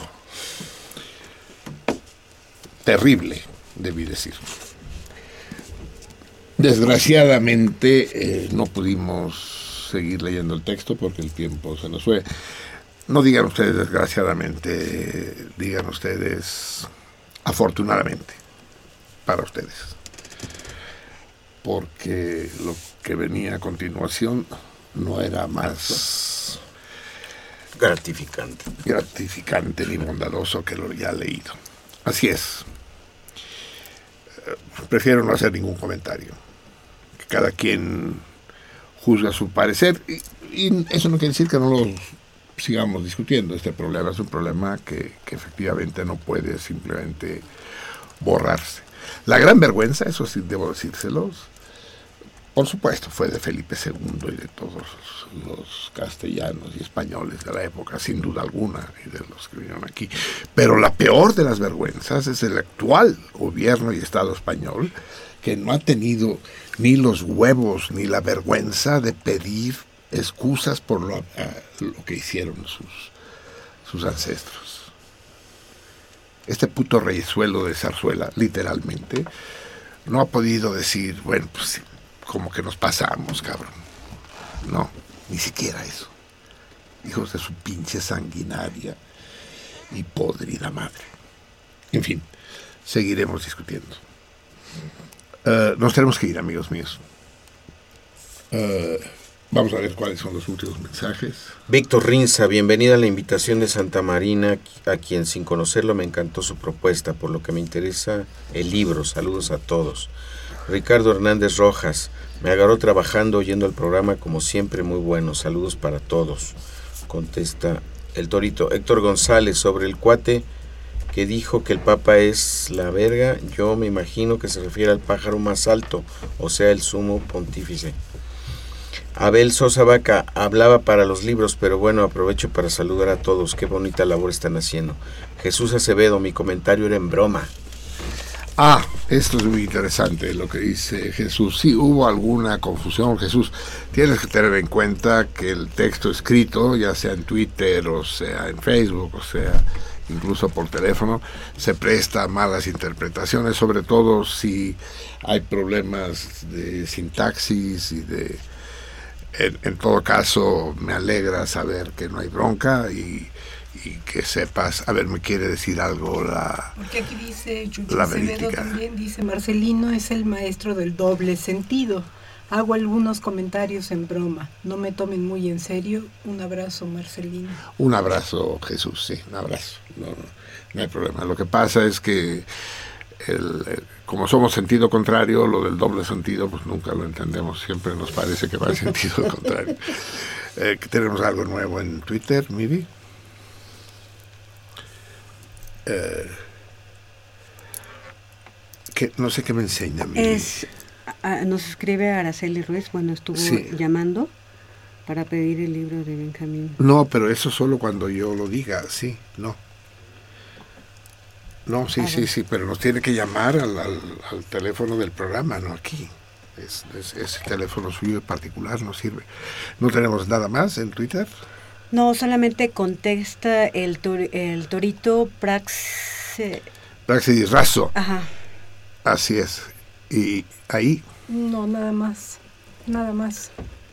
Bueno, en fin. Entonces, a ver, eh, vamos a hacer lo siguiente. Eh, me informan que no hay ninguna respuesta correcta eh, en el sentido estricto, pero no quisiera que se quedara vacante. Eh, en Estados Unidos, lo que aquí conocemos como un cine club, propiamente dicho, se le llama un Foreign Film Club, es decir, un club de películas extranjeras, con lo cual demuestra lo que es la cultura del cine en Estados Unidos, o sea que el cine bueno es cine extranjero, ¿no? Berman, Kurosawa, Fellini. Son los tres únicos nombres que conocen allá. Y eso nos llevará la semana que viene a hablar de los Oscars y toda esa inmunda parafernalia. Uh, sin embargo, hay varios que nos que contestaron porque lo encontraron en, en Wikipedia, en una mala uh, entrada de Wikipedia, que contestaron Film Society, ¿no?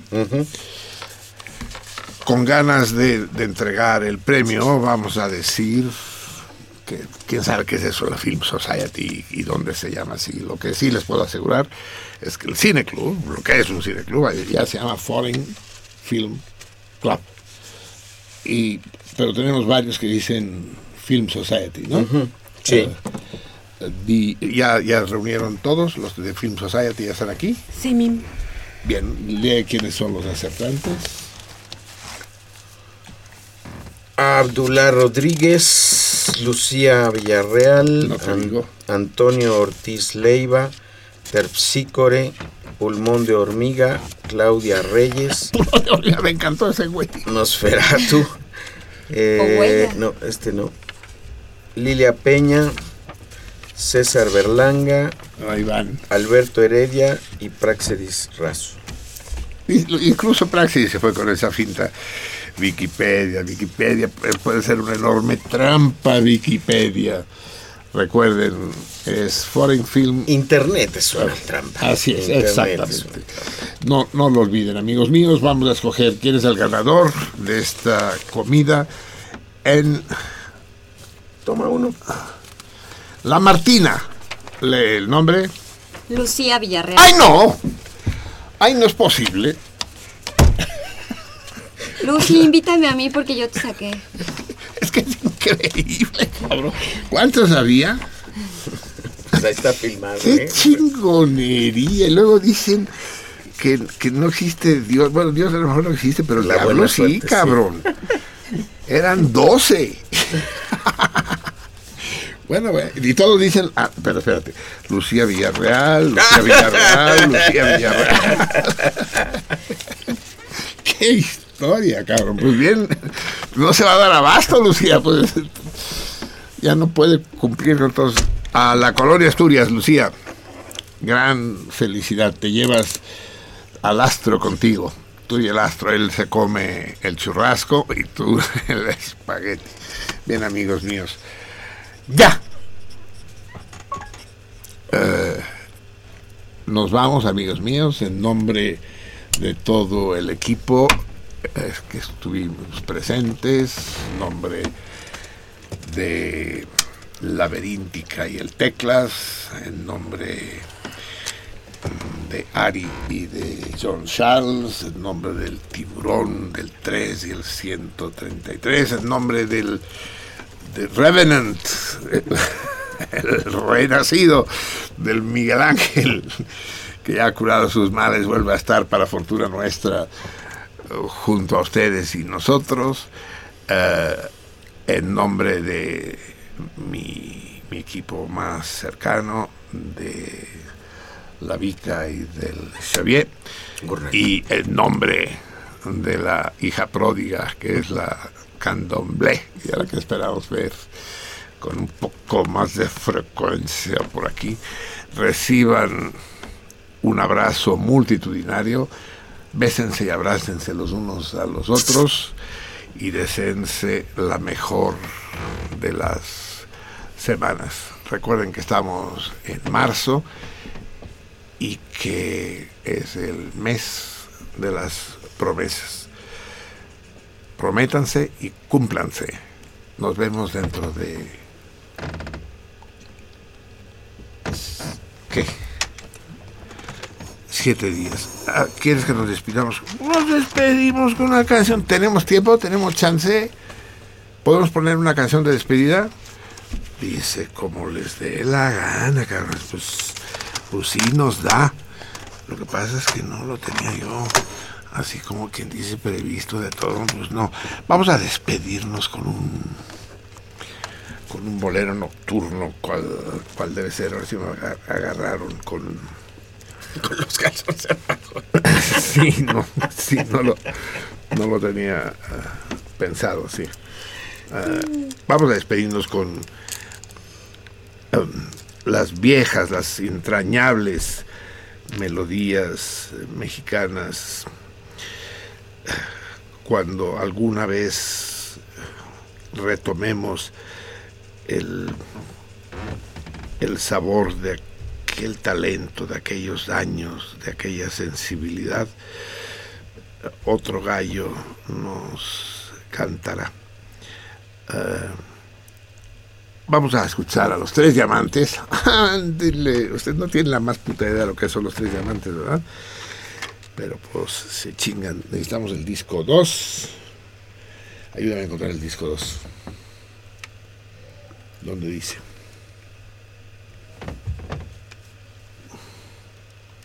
Tres, uno y tres. ¿Cuál? Este es uno y este es tres. Entre el 1 y el 3 tiene que estar el 2, ¿no? Eh, yo espero. Pero es que aquí, aquí hay uno. Este. ¿Este es el 2?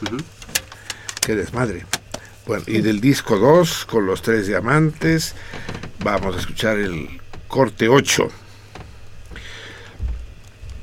que quiero dedicárselo a la a la, a la MIDI.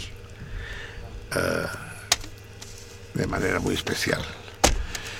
Hoy es el primer día del resto de nuestras vidas.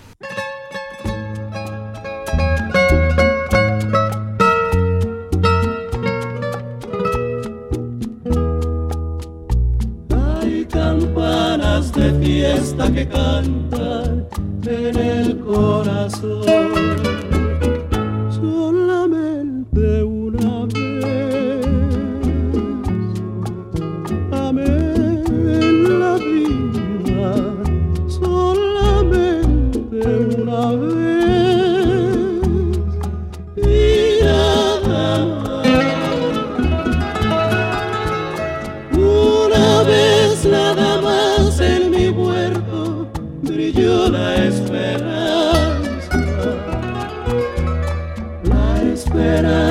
Esperanza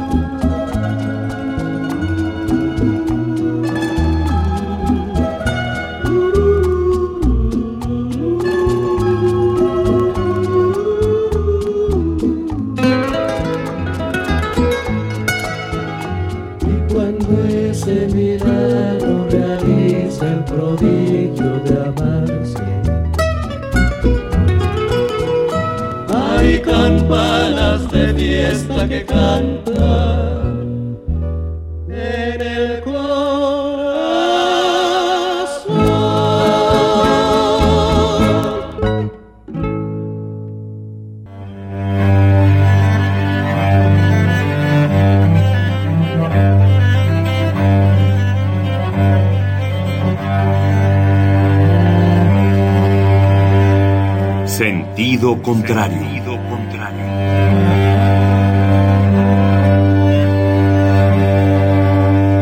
El Museo Universitario del Chopo presenta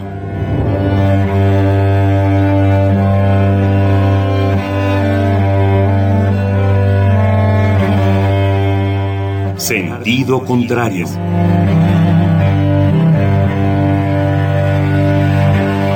Una emisión de Marcelino Perelló.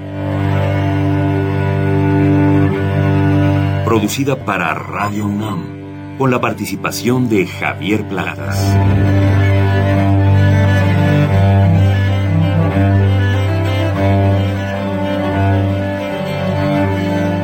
A veces es la manera de llegar más rápido. A veces, a veces es la única manera de llegar. A menudo es la manera de no llegar. Y pese a todo, casi siempre es lo único que tiene sentido.